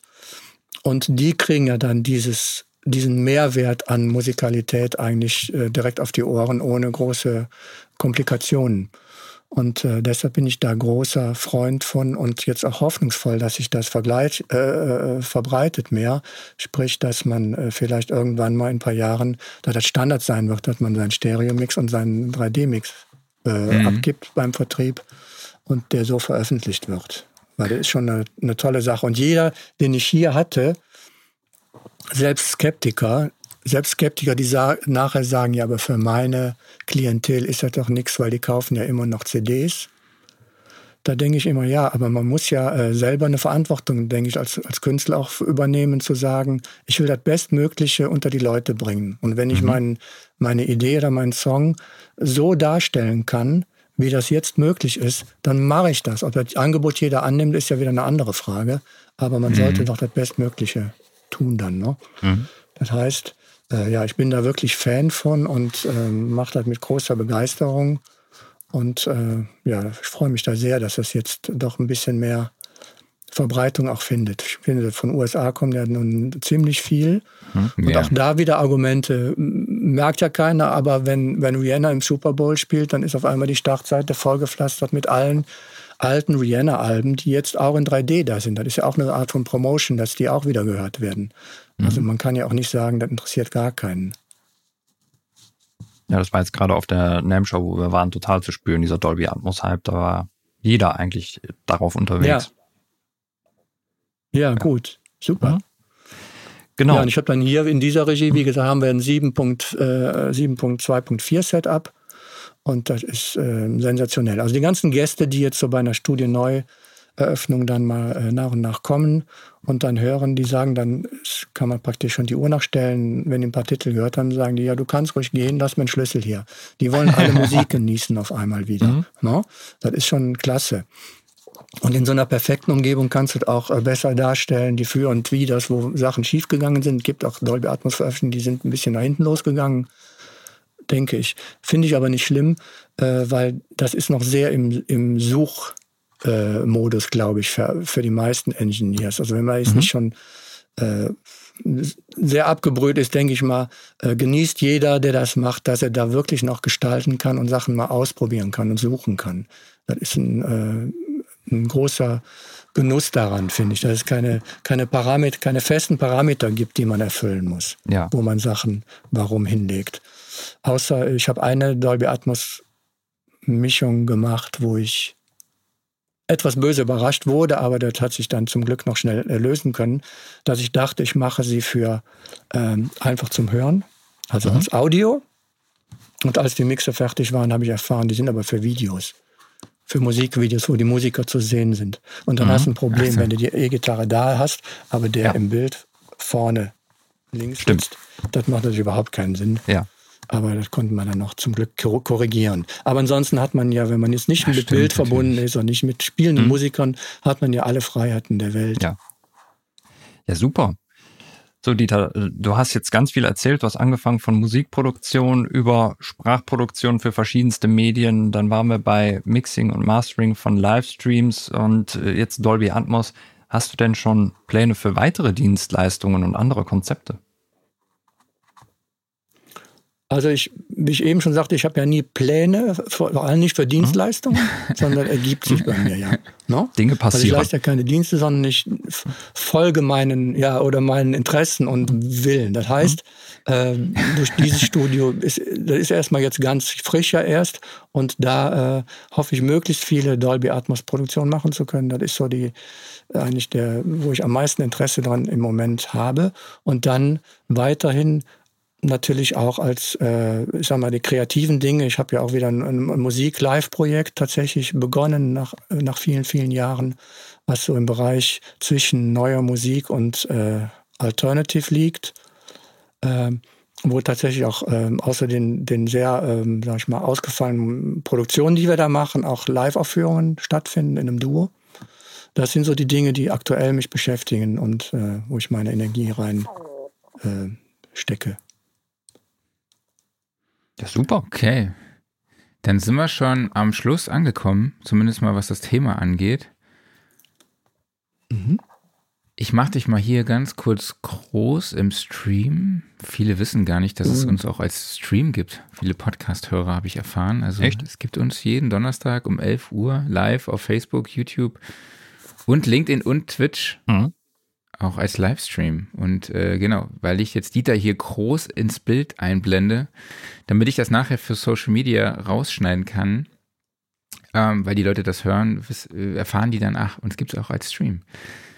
Genau, jetzt nur die kurze Erklärung, warum ich das dann immer sage. Mhm. Ähm, Dieter, wie wichtig ist es oder war es für deine Karriere als Audioingenieur so breit aufgestellt zu sein oder sich halt auch ständig weiterzuentwickeln? Also ich glaube, dass es ähm, für mich selber wichtig war, für meine Persönlichkeit, weil ich ähm, nochmal, weil ich ja keine Pläne mache, geschweige denn Businesspläne nie gemacht habe, aber immer breite Interessen hatte und die verfolgt habe, weil ich sie verfolgen musste, von meinem Innern her. Aber schon, äh, wenn ich mal manchmal so mich von nebenan so selbst betrachte, feststelle, dass sich da vieles befruchtet hat. Also mhm. zum Beispiel die Sprachproduktion ist ja so, du hast ja dann mit, äh, mit Kunden zu tun oder mit Sprechern zu tun, die erfahren ja dann irgendwann, was du eigentlich heimlich auch noch alles machst an musikalischen Dingen. Und da, das erzeugt dann so eine gewisse, vielleicht Respekt oder zumindest so eine, so, so eine Sache, ah ja, das kann der auch, also ist ja interessant. Und so befruchten sich immer wieder Sachen. Oder äh, ich habe eine Zeit lang Klangregie gemacht für ein Ensemble für neue Musik, also für äh, Musiktheateraufführungen oder für neue Musik Klangregie. Das kam aber im Grunde durch eine Zusammenarbeit mit Arne Steffen an einem sehr experimentellen äh, Projekt. Das heißt, mhm. die Sachen befruchten sich schon immer wieder, aber da, da steckt kein Plan dahinter. Aber es ist gut, für manche ähm, Leute, mit denen man zu tun hat, dass die wissen, was man sonst noch so alles macht. Okay, cool. Danke dir. Dann, Dann komm, als nächstes ähm, die Typfragen.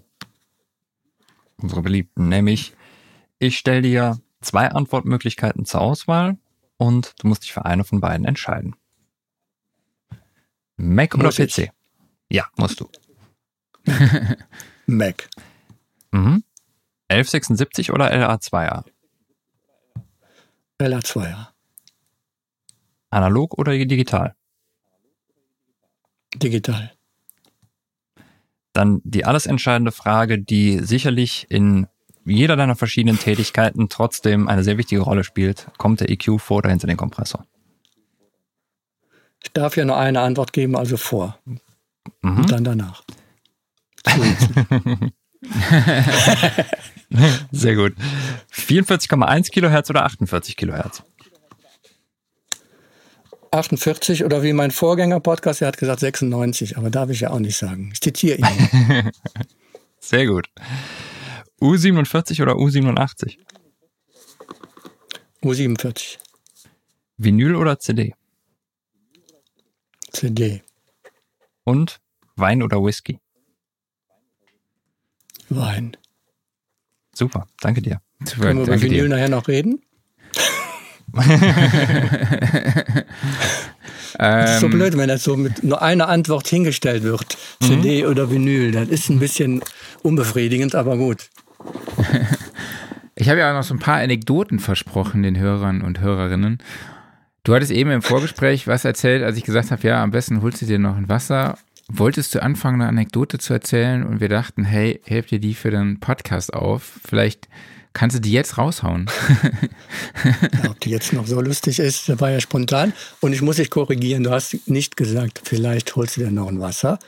Sondern du hast gesagt, geh lieber nochmal zur Toilette. Genau, beides stimmt, hast recht. Du sagst aber wahrscheinlich, sagst du vielleicht, weil ich so alt schon bin, aber ähm, Das hätte ich eh gemacht. Und da fiel mir einfach nur die ein, ob die so lustig ist, die Anekdote, weiß ich nicht, dass äh, bei einem Westernhagen-Konzert im, im großen Stadion, Fußballstadion, Stadion, der, äh, der Keyboarder mal zur Toilette musste während des Gigs. Und da sind ja hinter der Bühne direkt so Dixie-Klos hingestellt, damit man möglichst schnell, ne, wenn man gerade eine Spielpause hat, mal hin kann.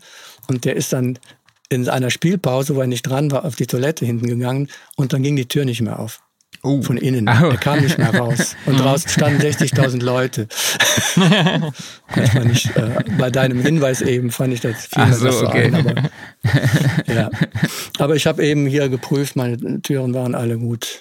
Sehr gut. Kein Problem. Ja, da, oder gab es für dich noch irgendwie so eine ausschlaggebende Situation im Studio, die dich geprägt hat vielleicht auch? Oder gibt es irgendeine Story, wo du sagst, hey, die muss ich euch unbedingt erzählen? Puh, also da gibt es sicher sehr viele.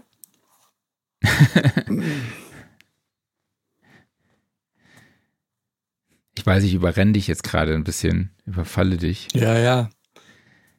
Aber du hast im Vorgespräch so viel über erzählt. Eine, eine sehr interessante so Produktion.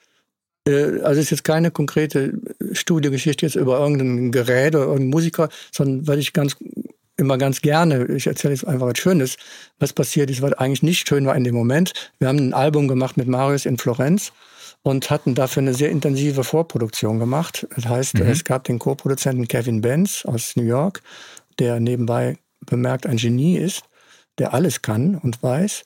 Und äh, da haben wir sehr viel vorproduziert und da war auch die Idee, das ähm, gut vorzuproduzieren, damit es auch bleiben soll im Mix. Und dazu sollte aber dann eine Band noch live spielen. Das heißt, mhm. wir waren in den, ähm, nicht in Anfängen, aber war jetzt auch nicht so, so selbstverständlich, äh, ähm, in, in dem System, ähm, hatten wir uns auf ein System geeinigt, eine ähm, 24-Spur ähm, Studer, äh, Timecode verkoppelt mit Pro Tools laufen zu lassen. Die, mhm. die Vorproduktion hatten wir auf Pro Tools, die haben wir mitgebracht nach Florenz und die hatten halt eine Studer. Und dieses, äh, diese Studer, die hat dann in, aus unerklärlichen Gründen immer wieder ge, äh, gemocht und hat, äh, ist aus dem Sync geflogen, ständig. Sodass wir eigentlich ständig behindert wurden, irgendwas zu arbeiten. Und dann verlagerte sich der Tagesablauf im Studio immer mehr dahin, in welches Restaurant gehen wir, wo essen wir heute Abend, wo können wir Sandwiches bestellen. Italienische Küche, klar, ne, war ja Florenz. Richtig gut. Und ähm, die Arbeit, die trat leider ein bisschen, äh, immer ein bisschen mehr in den Hintergrund. Und dann kam noch die Nachricht, die Studer ist kaputt, die muss ausgetauscht werden. Da kommt eine neue aus Mailand, dauert aber drei Tage. Das heißt, wir waren etwas gefangen im italienischen Essen und arbeitsgehemmt. äh, aber ist irgendwie eine schöne Erinnerung gewesen. Nur ähm, nachher haben wir, oder hat Marius gesagt, wir können jetzt nicht jede Produktion nur mit Essen verbringen, logischerweise. Aber irgendwie eine schöne Jeden Tag Geschichte. beim Italiener, schön jeden Tag ein Krabber noch hinterher. Ja. Schön Rotwein. Sehr gut. Alles klar, was willst du weitermachen? Jawohl. Ja. Dann haben wir noch unseren Referenztrack. Wir haben eine Spotify-Playlist, die wir jede Woche befüllen mit einem Song, der entweder besonders toll gemischt, gemastert, speziell arrangiert oder vielleicht mit speziellem Sounddesign ist. Egal welches Genre, egal welches Jahrzehnt, Dieter, hast du da irgendwas? Ja, da habe ich natürlich auch mehrere, aber sehr speziell für mich ist äh, Childish Gambino, Crawl, mhm. von dem Album Because the Internet, weil äh, was mich besonders berührt oft, also sag mal so, ich würde jetzt nie in so einer, auf so eine Frage würde ich ja nie einen Song nennen, der äh, superklasse äh, gemischt oder gemastert oder performt ist, wie zum mhm. Beispiel, äh, es gibt total viele gute Country-Sachen. Katie Lang, Heaven hätte ich jetzt nennen können, weil das mhm. ist ein unglaublicher Song, der der einen auch unglaublich berührt. Aber wenn Sachen mystisch sind, wie bei diesem Crawl, wo man gar nicht analytisch oder gar nicht hingedrückt wird, analytisch zu denken, was passiert da eigentlich oder was wird da gemacht, sondern wo so eine, so eine Vibe entsteht durch unkonventionelles Einsetzen von, ähm, von Instrumenten oder Stimmen oder Klängen, dann, äh, dann ist meine Begeisterung schier unendlich. Und das ist bei diesem Song einfach so bei Crawl. Das ist, äh, da ist eine Vocal wie so ein Mantra, äh, eigentlich mit Vocals gemacht. Ist unheimlich viel mit Vocals gemacht, aber eigentlich ist nicht viel drauf auf dem Titel. Äh, dann äh, gegenüber dem Mantra kommen trotzdem ganz viele äh, Farben in den, in den Gesängen und, und im Rap-Teil, die verschiedene Klangfarben haben. Und plötzlich kommt wie aus dem Nichts ein Violoncello, wo man auch denkt, wie kommt hm. das jetzt hierher? Aber man denkt eigentlich nicht, sondern man denkt, eine Welt, die ist voller Zauber und äh, ja, das begeistert mich sehr, solche Dinge. Super, klingt richtig gut. Cool. Marc, was hast du dabei? Ähm, ich habe von den Giant Rooks, einer deutschen Art-Pop-Band aus Hamm, Morning Blue dabei. Also die haben auch ein Feature zum Beispiel mit Anne Kantereit mit dem Song Tom's Diner.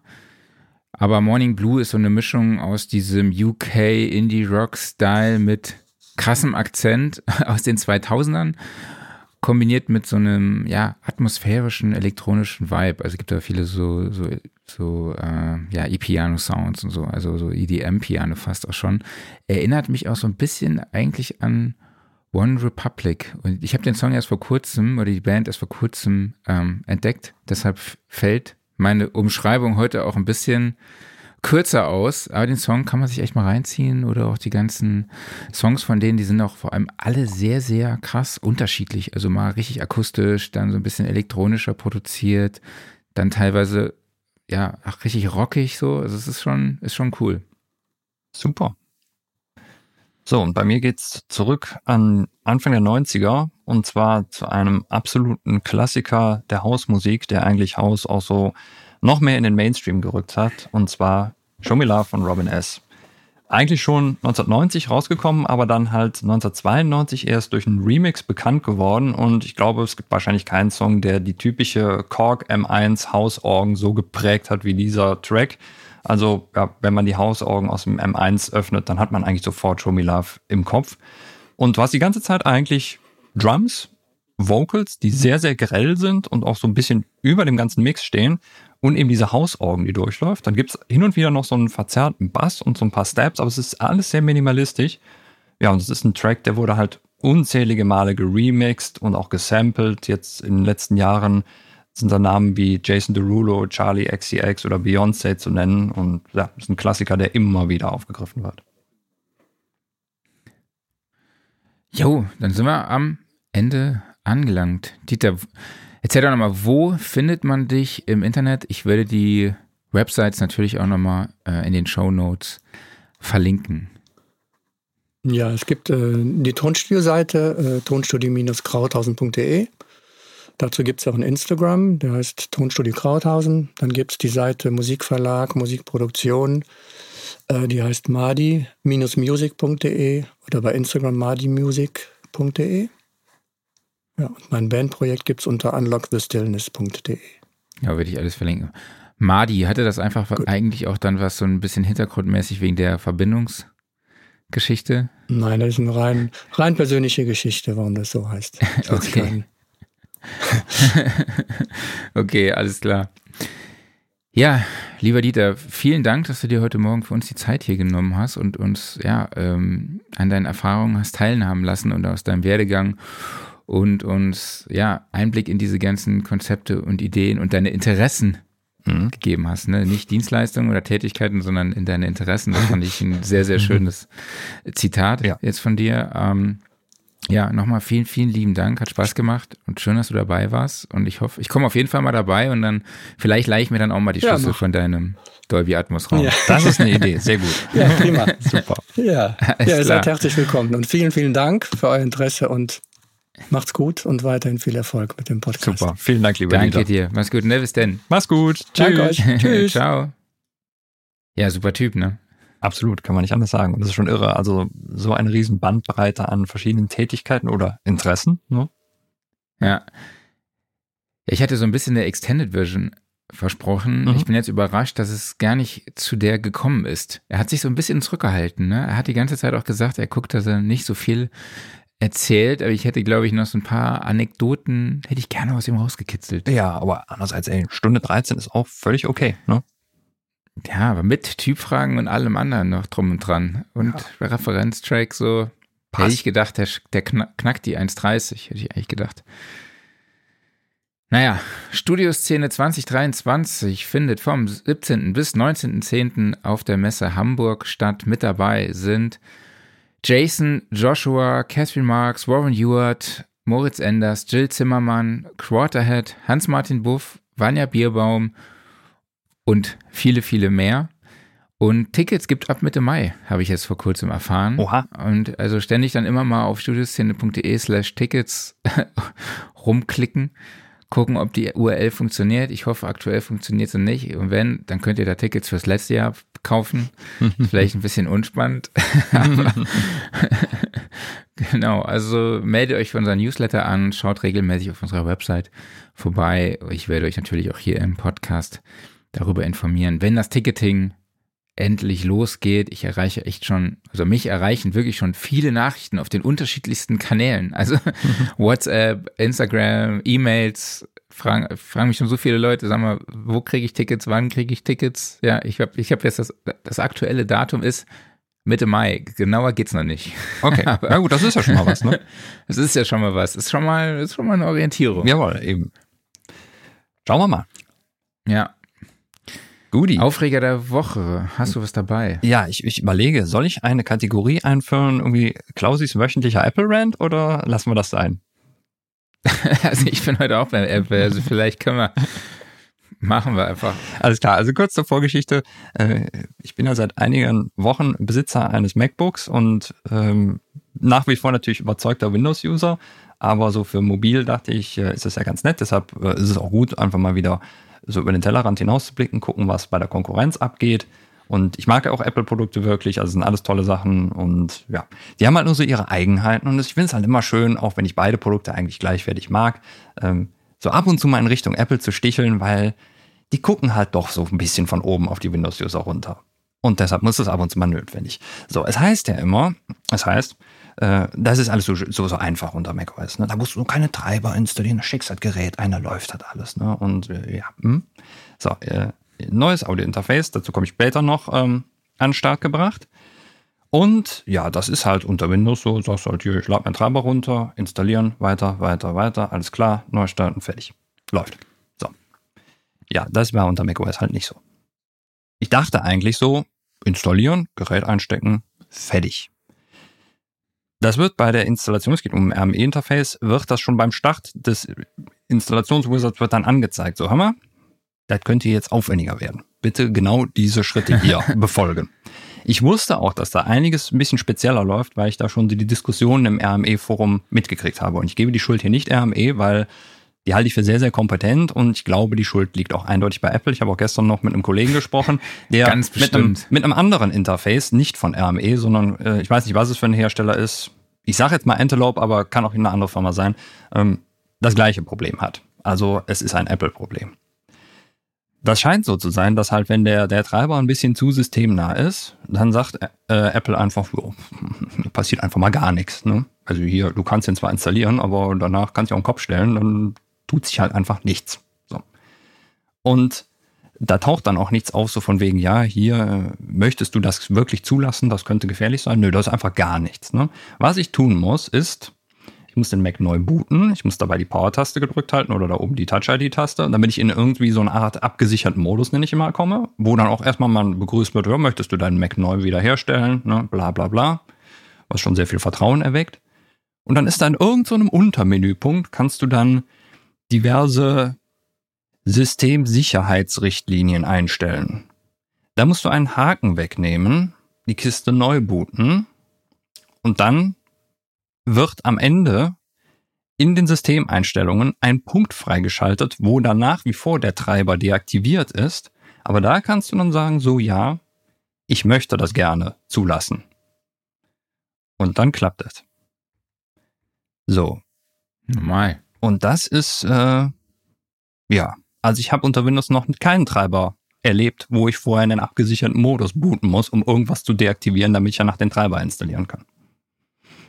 Ja, Apple, ihr seid sehr sicher, aber sicherlich in der Hinsicht ein bisschen user-unfreundlich. Das ist auch, glaube ich, eine Neuerung, die kam jetzt mit Ventura oder von mir aus mit Monterey. Also es ist irgendwas Neues, was jetzt so da ist, aber vielleicht ein bisschen. Ja, das hat eigentlich mit dieser ganzen M1-Problem oder M-Problematik ja. zu tun. Das hatte ich ja auch schon mal erzählt, dass ich meinen Apollo so installieren musste im Bootvorgang, dann Ach. da was umstellen musste, sicherheitsmäßig. Gut. Das ist, hat, glaube ich, noch mit dieser Problematik zu tun und liegt dann aber eigentlich am Hersteller, weil die das dann fixen müssen, weil bei, bei Universal Audio, den Apollos, geht das mittlerweile, ohne dass du das machst. Dann würde es mich wundern, also ich meine, du hast es sicherlich dann ja schon vor einiger Zeit erzählt und ich glaube jetzt nicht, dass RME da so hinterherhinkt. Also entweder hat da irgendjemand von, weiß ich, muss ja irgendein Zertifikat abholen oder sowas, ähm, irgendjemand hat dann da gepennt oder es dauert zu lange oder was auch immer ich jedenfalls traue ich RME und auch dem anderen Hersteller, der mir gerade nicht einfällt, die Kompetenz zu, dass sie das hinkriegen. Und vor allen Dingen, weil das Problem ja auch bekannt ist. ja. So. Das war mein Apple Ja. Rant. Mal gucken, ob, ob noch mehr kommt in nächster Zeit. Aber ich mag's trotzdem. Genau, ich habe meine AirPods zur Genius Bar gebracht Mhm. und habe direkt, weil die gerauscht haben. Und ich habe direkt neue gekriegt. Mhm. Also jetzt bin ich wieder happy. Jetzt habe ich wieder zwei AirPods, die funktionieren. Und genau, man munkelt, es gibt nächste Woche was Neues Mhm. von Apple. Also man rief mich auch an und hat mich gefragt, ob ich ein iPad Pro möchte zum, zum Ausleihen. Also viel mehr kann ich glaube ich nicht sagen, aber ich habe da so eine Mutmaßung, die auch schon überall im Netz geleakt wird oder Mhm. wurde. Äh, auf diversen Plattformen liest man auch, dass da nächste Woche ein ja, Logic Pro X fürs iPad Pro vorgestellt wird. Warten wir mal ab. Machen wir mal, ja, mal gucken. Von der Hardware Ja. müsste es ja passen. Ja, da ist ein M2 drin. Also, ich meine, das müsste auf jeden soll, sollte auf jeden Fall funktionieren. Warten wir mal ab, ja. Wo- Mal gucken. Workflow der Woche, was hast du uns mitgebracht? Genau. Ja, da äh, erwähne ich jetzt nochmal das neue RME-Interface. Also ich habe jetzt mal nach über zwölf Jahren mein äh, Fireface UFX 1 in Rente geschickt und durch das aktuelle Dreier ersetzt, was halt, ja, so ziemlich alles beinhaltet, was RME kann, inklusive bei mir war am wichtigsten die MADI-Schnittstelle, die einfach halt mal 64 Eingänge noch mehr bringt. Und dazu in Kombination einen Ferrofischwandler, den Puls 16 mit MADI-Schnittstelle, der genialerweise auch noch vier ADAT-Eingänge hat. Das heißt also, der hat 16 Analog-Eingänge plus nochmal vier ADAT-Eingänge. Da konnte ich dann meine alten Wandler noch dranhängen und die werden dann alle intern kombiniert und über den MADI-Bus an das Fireface geschickt. Ja, und jetzt habe ich Eingänge. Also meine Kombination vorher aus Fireface UFX und UCX zusammen wurde jetzt dadurch ersetzt und ich habe noch mehr Eingänge. Bin super happy und kann die Interfaces, also die anderen jetzt für andere Zwecke benutzen, weil die sind ja immer noch gut. Also sind ja nicht kaputt gegangen oder sowas. Die kann man immer noch wunderbar für alles verwenden, werden auch nach über zwölf Jahren immer noch supported. Ja, und die Treiberinstallation war unter Windows völlig schmerzfrei, genauso wie die, äh, wie die Einrichtung und alles, das lübt. Und ja, ich bin glücklich. Genau, wir haben nur festgestellt eben, dass das Routing irgendwie noch nicht so hundertprozentig funktioniert. Das war tatsächlich nicht, so. Ja, das kann ich dir da sagen, woran das liegt. Und zwar geht halt jedes Programm natürlich noch davon aus, dass ähm, das alte Interface drin wäre, findet es dann Okay. nicht mehr und sucht sich dann einfach irgendeinen Ausgang von dem neuen aus. Und ich habe Discord seit letzter Woche nicht mehr gestartet. Und das habe ich dann Okay. vergessen. Und jetzt habe ich einfach auf irgendeinen Ausgang gestellt, wo es nicht bei uns reinroutet. Aber hast du gerade meinen Ton gehört von Nee. meinem Discord? Habe ich nicht. Ne? Okay, dann höre ich den nur. Weil ich dachte ja die ganze Zeit, hä, warum höre ich die Töne? Mhm. Und wahrscheinlich habt ihr sie jetzt auch im Stream gehört. Im Podcast wahrscheinlich eher dann nicht. Wahrscheinlich wirst du diese herausnehmen, aber man hat halt so ein paar Mal unsere Systemtöne gehört, wenn wir uns über Discord Sachen hin und her geschickt haben, so Mhm. geheime Botschaften. Routing ist ja immer so eine Sache. Definitiv. Ich habe heute Auto Align 2 dabei von Sound Radix, also Auto Align Tool, was Kammfilter eliminiert, beziehungsweise auch Phasenprobleme minimiert. Also eignet sich besonders, wenn man halt mehrere Gitarren aufgenommen hat, da so ein bisschen die Phasenschweinereien rausnehmen möchte oder beispielsweise bei Drums. Also überall dort, wo man einen Klangkörper mit mehreren Mikrofonen auch aufgenommen hat oder auch beim Set-Ton oder Post-Production. Und ich finde, das ist jetzt, hat jetzt so eine One-Click, ein One-Click-Workflow, weil es cool. ist nicht mehr, mehr so, dass man ähm, alle Instanzen miteinander connecten muss und routen muss, Mhm. sondern man legt halt einfach alle Instanzen auf die Einzelspuren drauf, also auf jede Einzelspur eine Instanz von Autoline 2 und dann wird halt, die werden dann automatisch connected und sobald man auf Align drückt, wird das Audiomaterial analysiert und auch automatisch erkannt, um was für ein Signal es sich handelt und es werden dann auch automatisch Gruppen eingeteilt, was dieses ganze Routing von der ersten Version einfach erspart. Vor allem muss man auch sagen, die GUI hat sich sowas von weiterentwickelt. Mhm. Also da hat man echt, hat sich echt richtig was getan. Ähm, ich habe es dann auch mal auf äh, Gitarre ausprobiert und Drums und ja, dieser Ex Zeitvorteil ist halt wirklich so krass. Ja, also vorher musste man alles manuell machen. Oder wenn du jetzt halt überlegst, du gehst hin und schneidest die Drums, ja, dass das alles irgendwie übereinander ist, die Phasenprobleme, merkst du alles per Hand aus, per Editing, da bist du ewig beschäftigt. Und jetzt hast du einfach ein Tool, also ging ja vorher schon auch mit Autoline, aber Autoline 2 hat sich, hat nochmal wesentliche Vorteile dazu gekriegt. Ähm, das ist wirklich richtig krass, wie viel Zeit man da spart und wie effizient oder beziehungsweise wie, wie kann man sagen, wie krass einfach der Unterschied dann ist. Ja, also auf meinen Gitarren hat man direkt gehört, dass die sauberer waren, detaillierter, klarer und äh, mein EQing habe ich gemerkt, was ich vorher gemacht hatte, machte überhaupt gar keinen Sinn mehr, weil sich da vieles einfach schon so behoben hat, konnte ich dann erstmal rauslöschen, ähm, hatte alles mehr, ja, mehr Präsenz, mehr, äh, mehr Grip und irgendwie auch mehr Tiefe. Also es ist schon echt ein, ein sehr, sehr cooles Tool kann man nicht anders sagen. Ähm, es gibt auch unterschiedliche Algorithmen. Also es gibt da so eine spektrale Phasenoptimierung, also wo halt dann wirklich geguckt wird, in welchen Frequenzbereichen liegen denn diese Phasenverschiebungen, da werden dort auch angepasst. Dann gibt es natürlich über das gesamte Material, also über so die absolute Phase, sagt man. Ja, und unterstützt auch Surround. Also es gibt da Mono, Multimono, Multichannel. Also es ist echt, ähm, also Mehrkanal-Sachen sind möglich und auch ARA2 kompatibel. Ja, kostet 199 Dollar und ist für mich wirklich ein absoluter No-Brainer für den, für den Preis. Also in der Musikproduktion, Post-Pro. Ja, hast du Autoline? Nee, habe ich nicht. Nee, okay. Also vor allem ist auch wirklich sehr, sehr easy handelbar, weil wenn man diese Gruppen hat, kann man diese Gruppen auch noch mal manuell anpassen, optimieren und man kann dann halt in diesen Einzelspuren dann halt auch sagen, welche der Key Track mhm. ist. Also an welchem Track, an welchem Track die Phasen der anderen angepasst werden können. Also das ist schon echt sehr, sehr geil. Ja, für Drums ist das in Cubase eingebaut und mhm. mal gucken, vielleicht wird das ja mit der nächsten Version ein bisschen ausgebaut. Ja, also ich, und das Update kostet von 1 auf 2 kostet 99 Dollar. Oh, das ist aber fair. Total. Ja. Klingt gut. Yo, Offline-Modus haben wir gar nicht. Nee, haben wir so nicht. Offline-Modus? Nö, da war nichts wirklich. Bei mir gab es keinen Offline-Modus. Nee. Ja, auch nicht. nicht wirklich. Bei mir gab es Online-Modus, Tag und Nacht. Ja. genau. Dann gehen wir noch einfach direkt weiter zum Gear Corner, denn ja, da ist jetzt ein bisschen mehr passiert, das ist schön. Unter anderem den Orange Vocoder in Version 4 von Synaptic.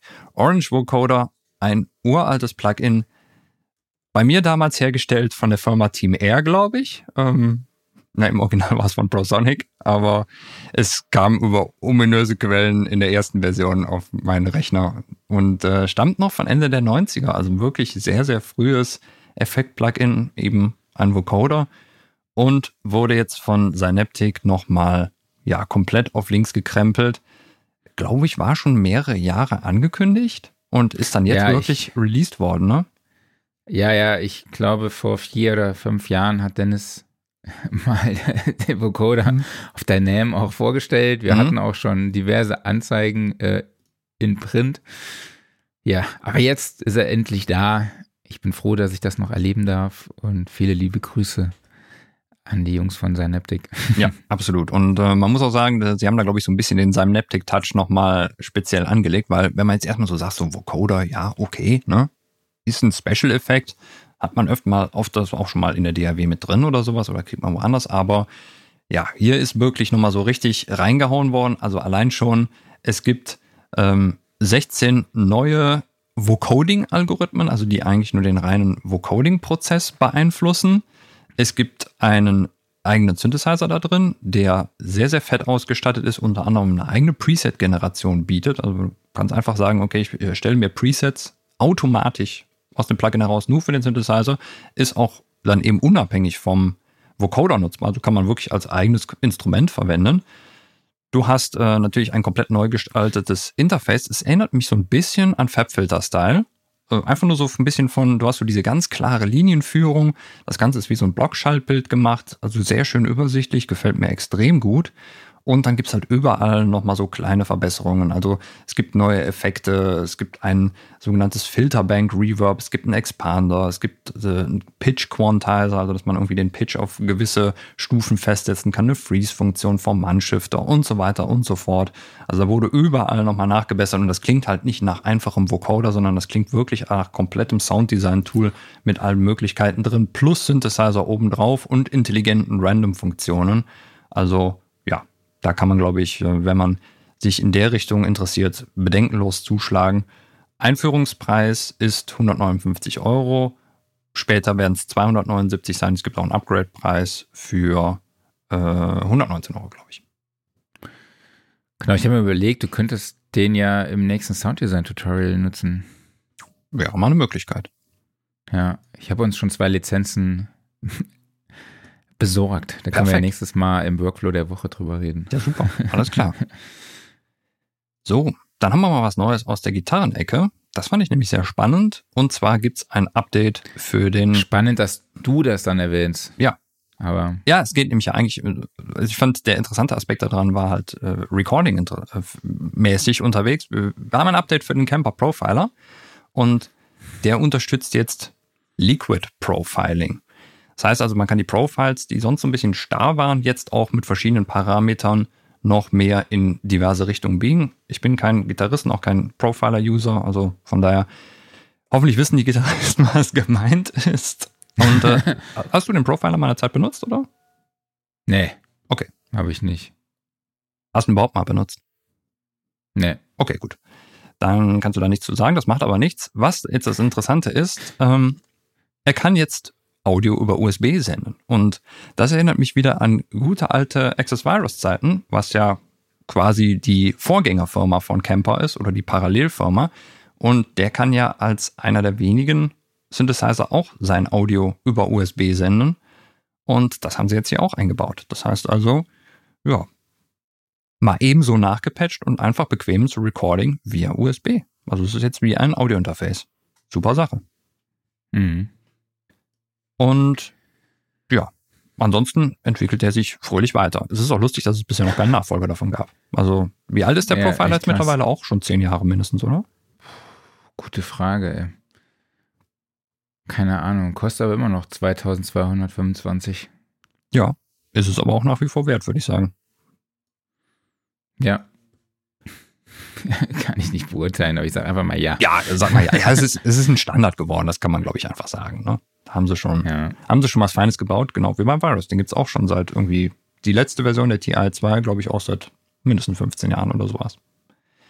So, und dann gibt's noch was Neues aus dem Hause SPL, nämlich den Phonitor 3 DAC. Du hast einen Phonitor.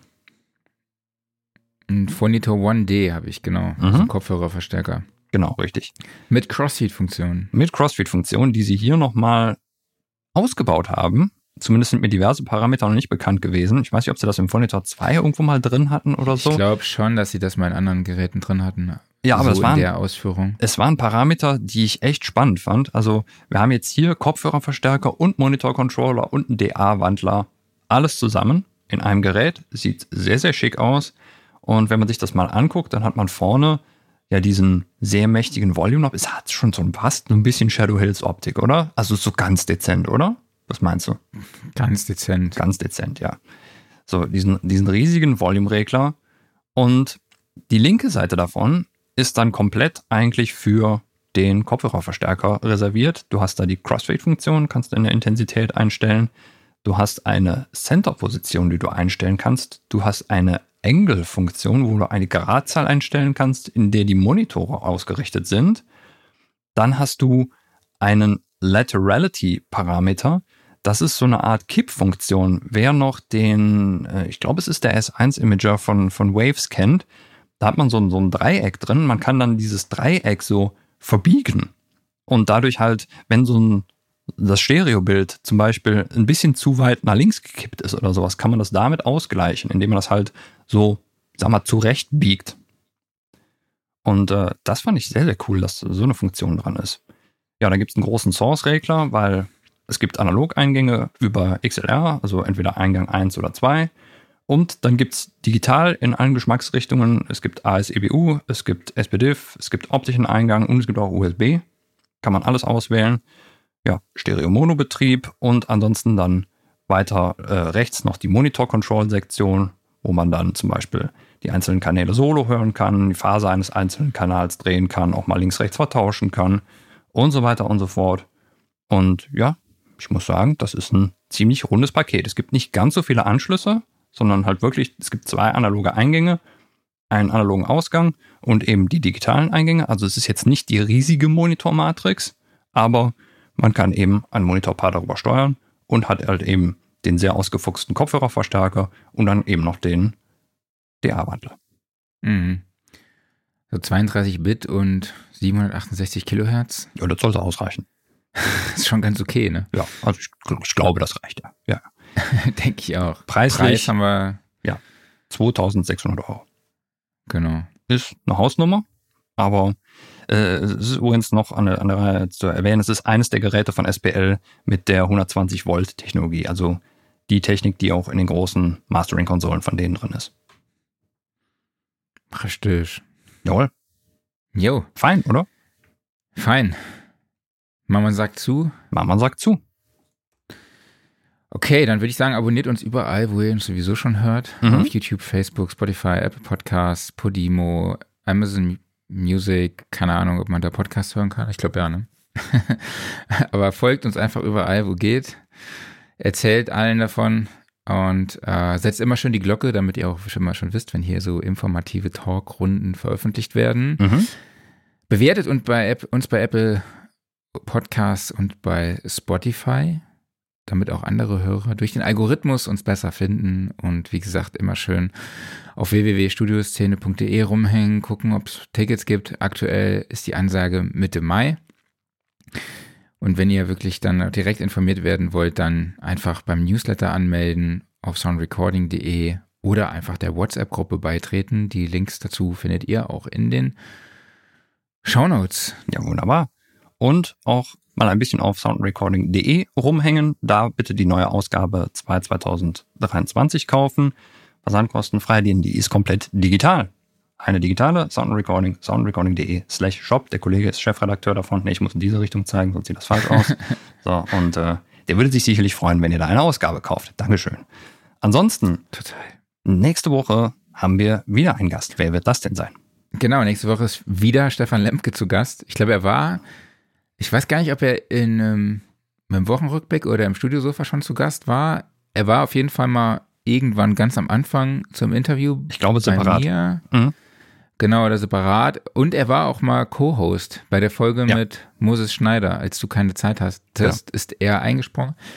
Wir sprechen darüber, wie Softwareinstrumente entstehen. Und das machen wir nicht von zu Hause aus, also du schon, aber Stefan und ich, wir sind auf der Superbooth und nehmen dann von dort den Podcast auf. Wir sind deshalb auch nicht am Donnerstag am Start, sondern am Freitag um 11 Uhr. Das ist gut zu Sehr wissen. spannend. Das wusste ich nämlich noch nicht. ne? Da muss dachte, ich meinen ich Kalender gucken. gesagt. Nee, das hast du nicht gesagt. Ups, ich Äh, dachte, das hätte ich so nebenbei erwähnt. das könnte nämlich sein, dass das crasht. Das gucken wir jetzt live nach. Moment. Okay, wenn das crasht, dann äh, seht ihr Stefan und mich halt alleine. Lass mich das gucken. Genau. Klaus, du kannst mir dann einfach deine Fragen an Stefan Mach im. Vorfeld Nee, schicken. Freitag und bin ich nicht da. Da habe ich Hochzeitstag. Okay, wo bist du denn? Hochzeitstag. Ach komm, ey, man muss Prioritäten setzen, oder? Und jeder, der mir jetzt schreibt, dass äh, bist unsicher, ob Freitag dein Hochzeitstag ist, nächste Woche sind so viele familiäre Termine, ich komme komplett durcheinander. Okay. Ja. Okay, dann nächste Woche ohne Klaus, äh, aber dafür mit Stefan Genau. und live von der Superbooth. Jawohl. Haben wir das auch geklärt? Gut, dass wir darüber das auch gesprochen haben. Ja, super. Alles klar. Dann Alles an dieser klar. Stelle vielen, vielen Dank an euch alle dafür, dass ihr dabei wart. Vielen Dank an dich, Marc, und natürlich auch vielen Dank an den lieben Dieter für die ganzen Anekdoten und Geschichten aus seiner langjährigen Karriere. Wir erheben uns von unserem Studiosofa, denn das wird präsentiert vom Music Store in Köln, dem Paradies für Musiker. Nächste Woche dann Episode live von der Superbooth von diesem schönen Mann hier nebenan und Stefan Lemke ohne mich. Und das ist auch mal okay so. Bis dann, macht's gut und tschüss. Macht's gut, ciao.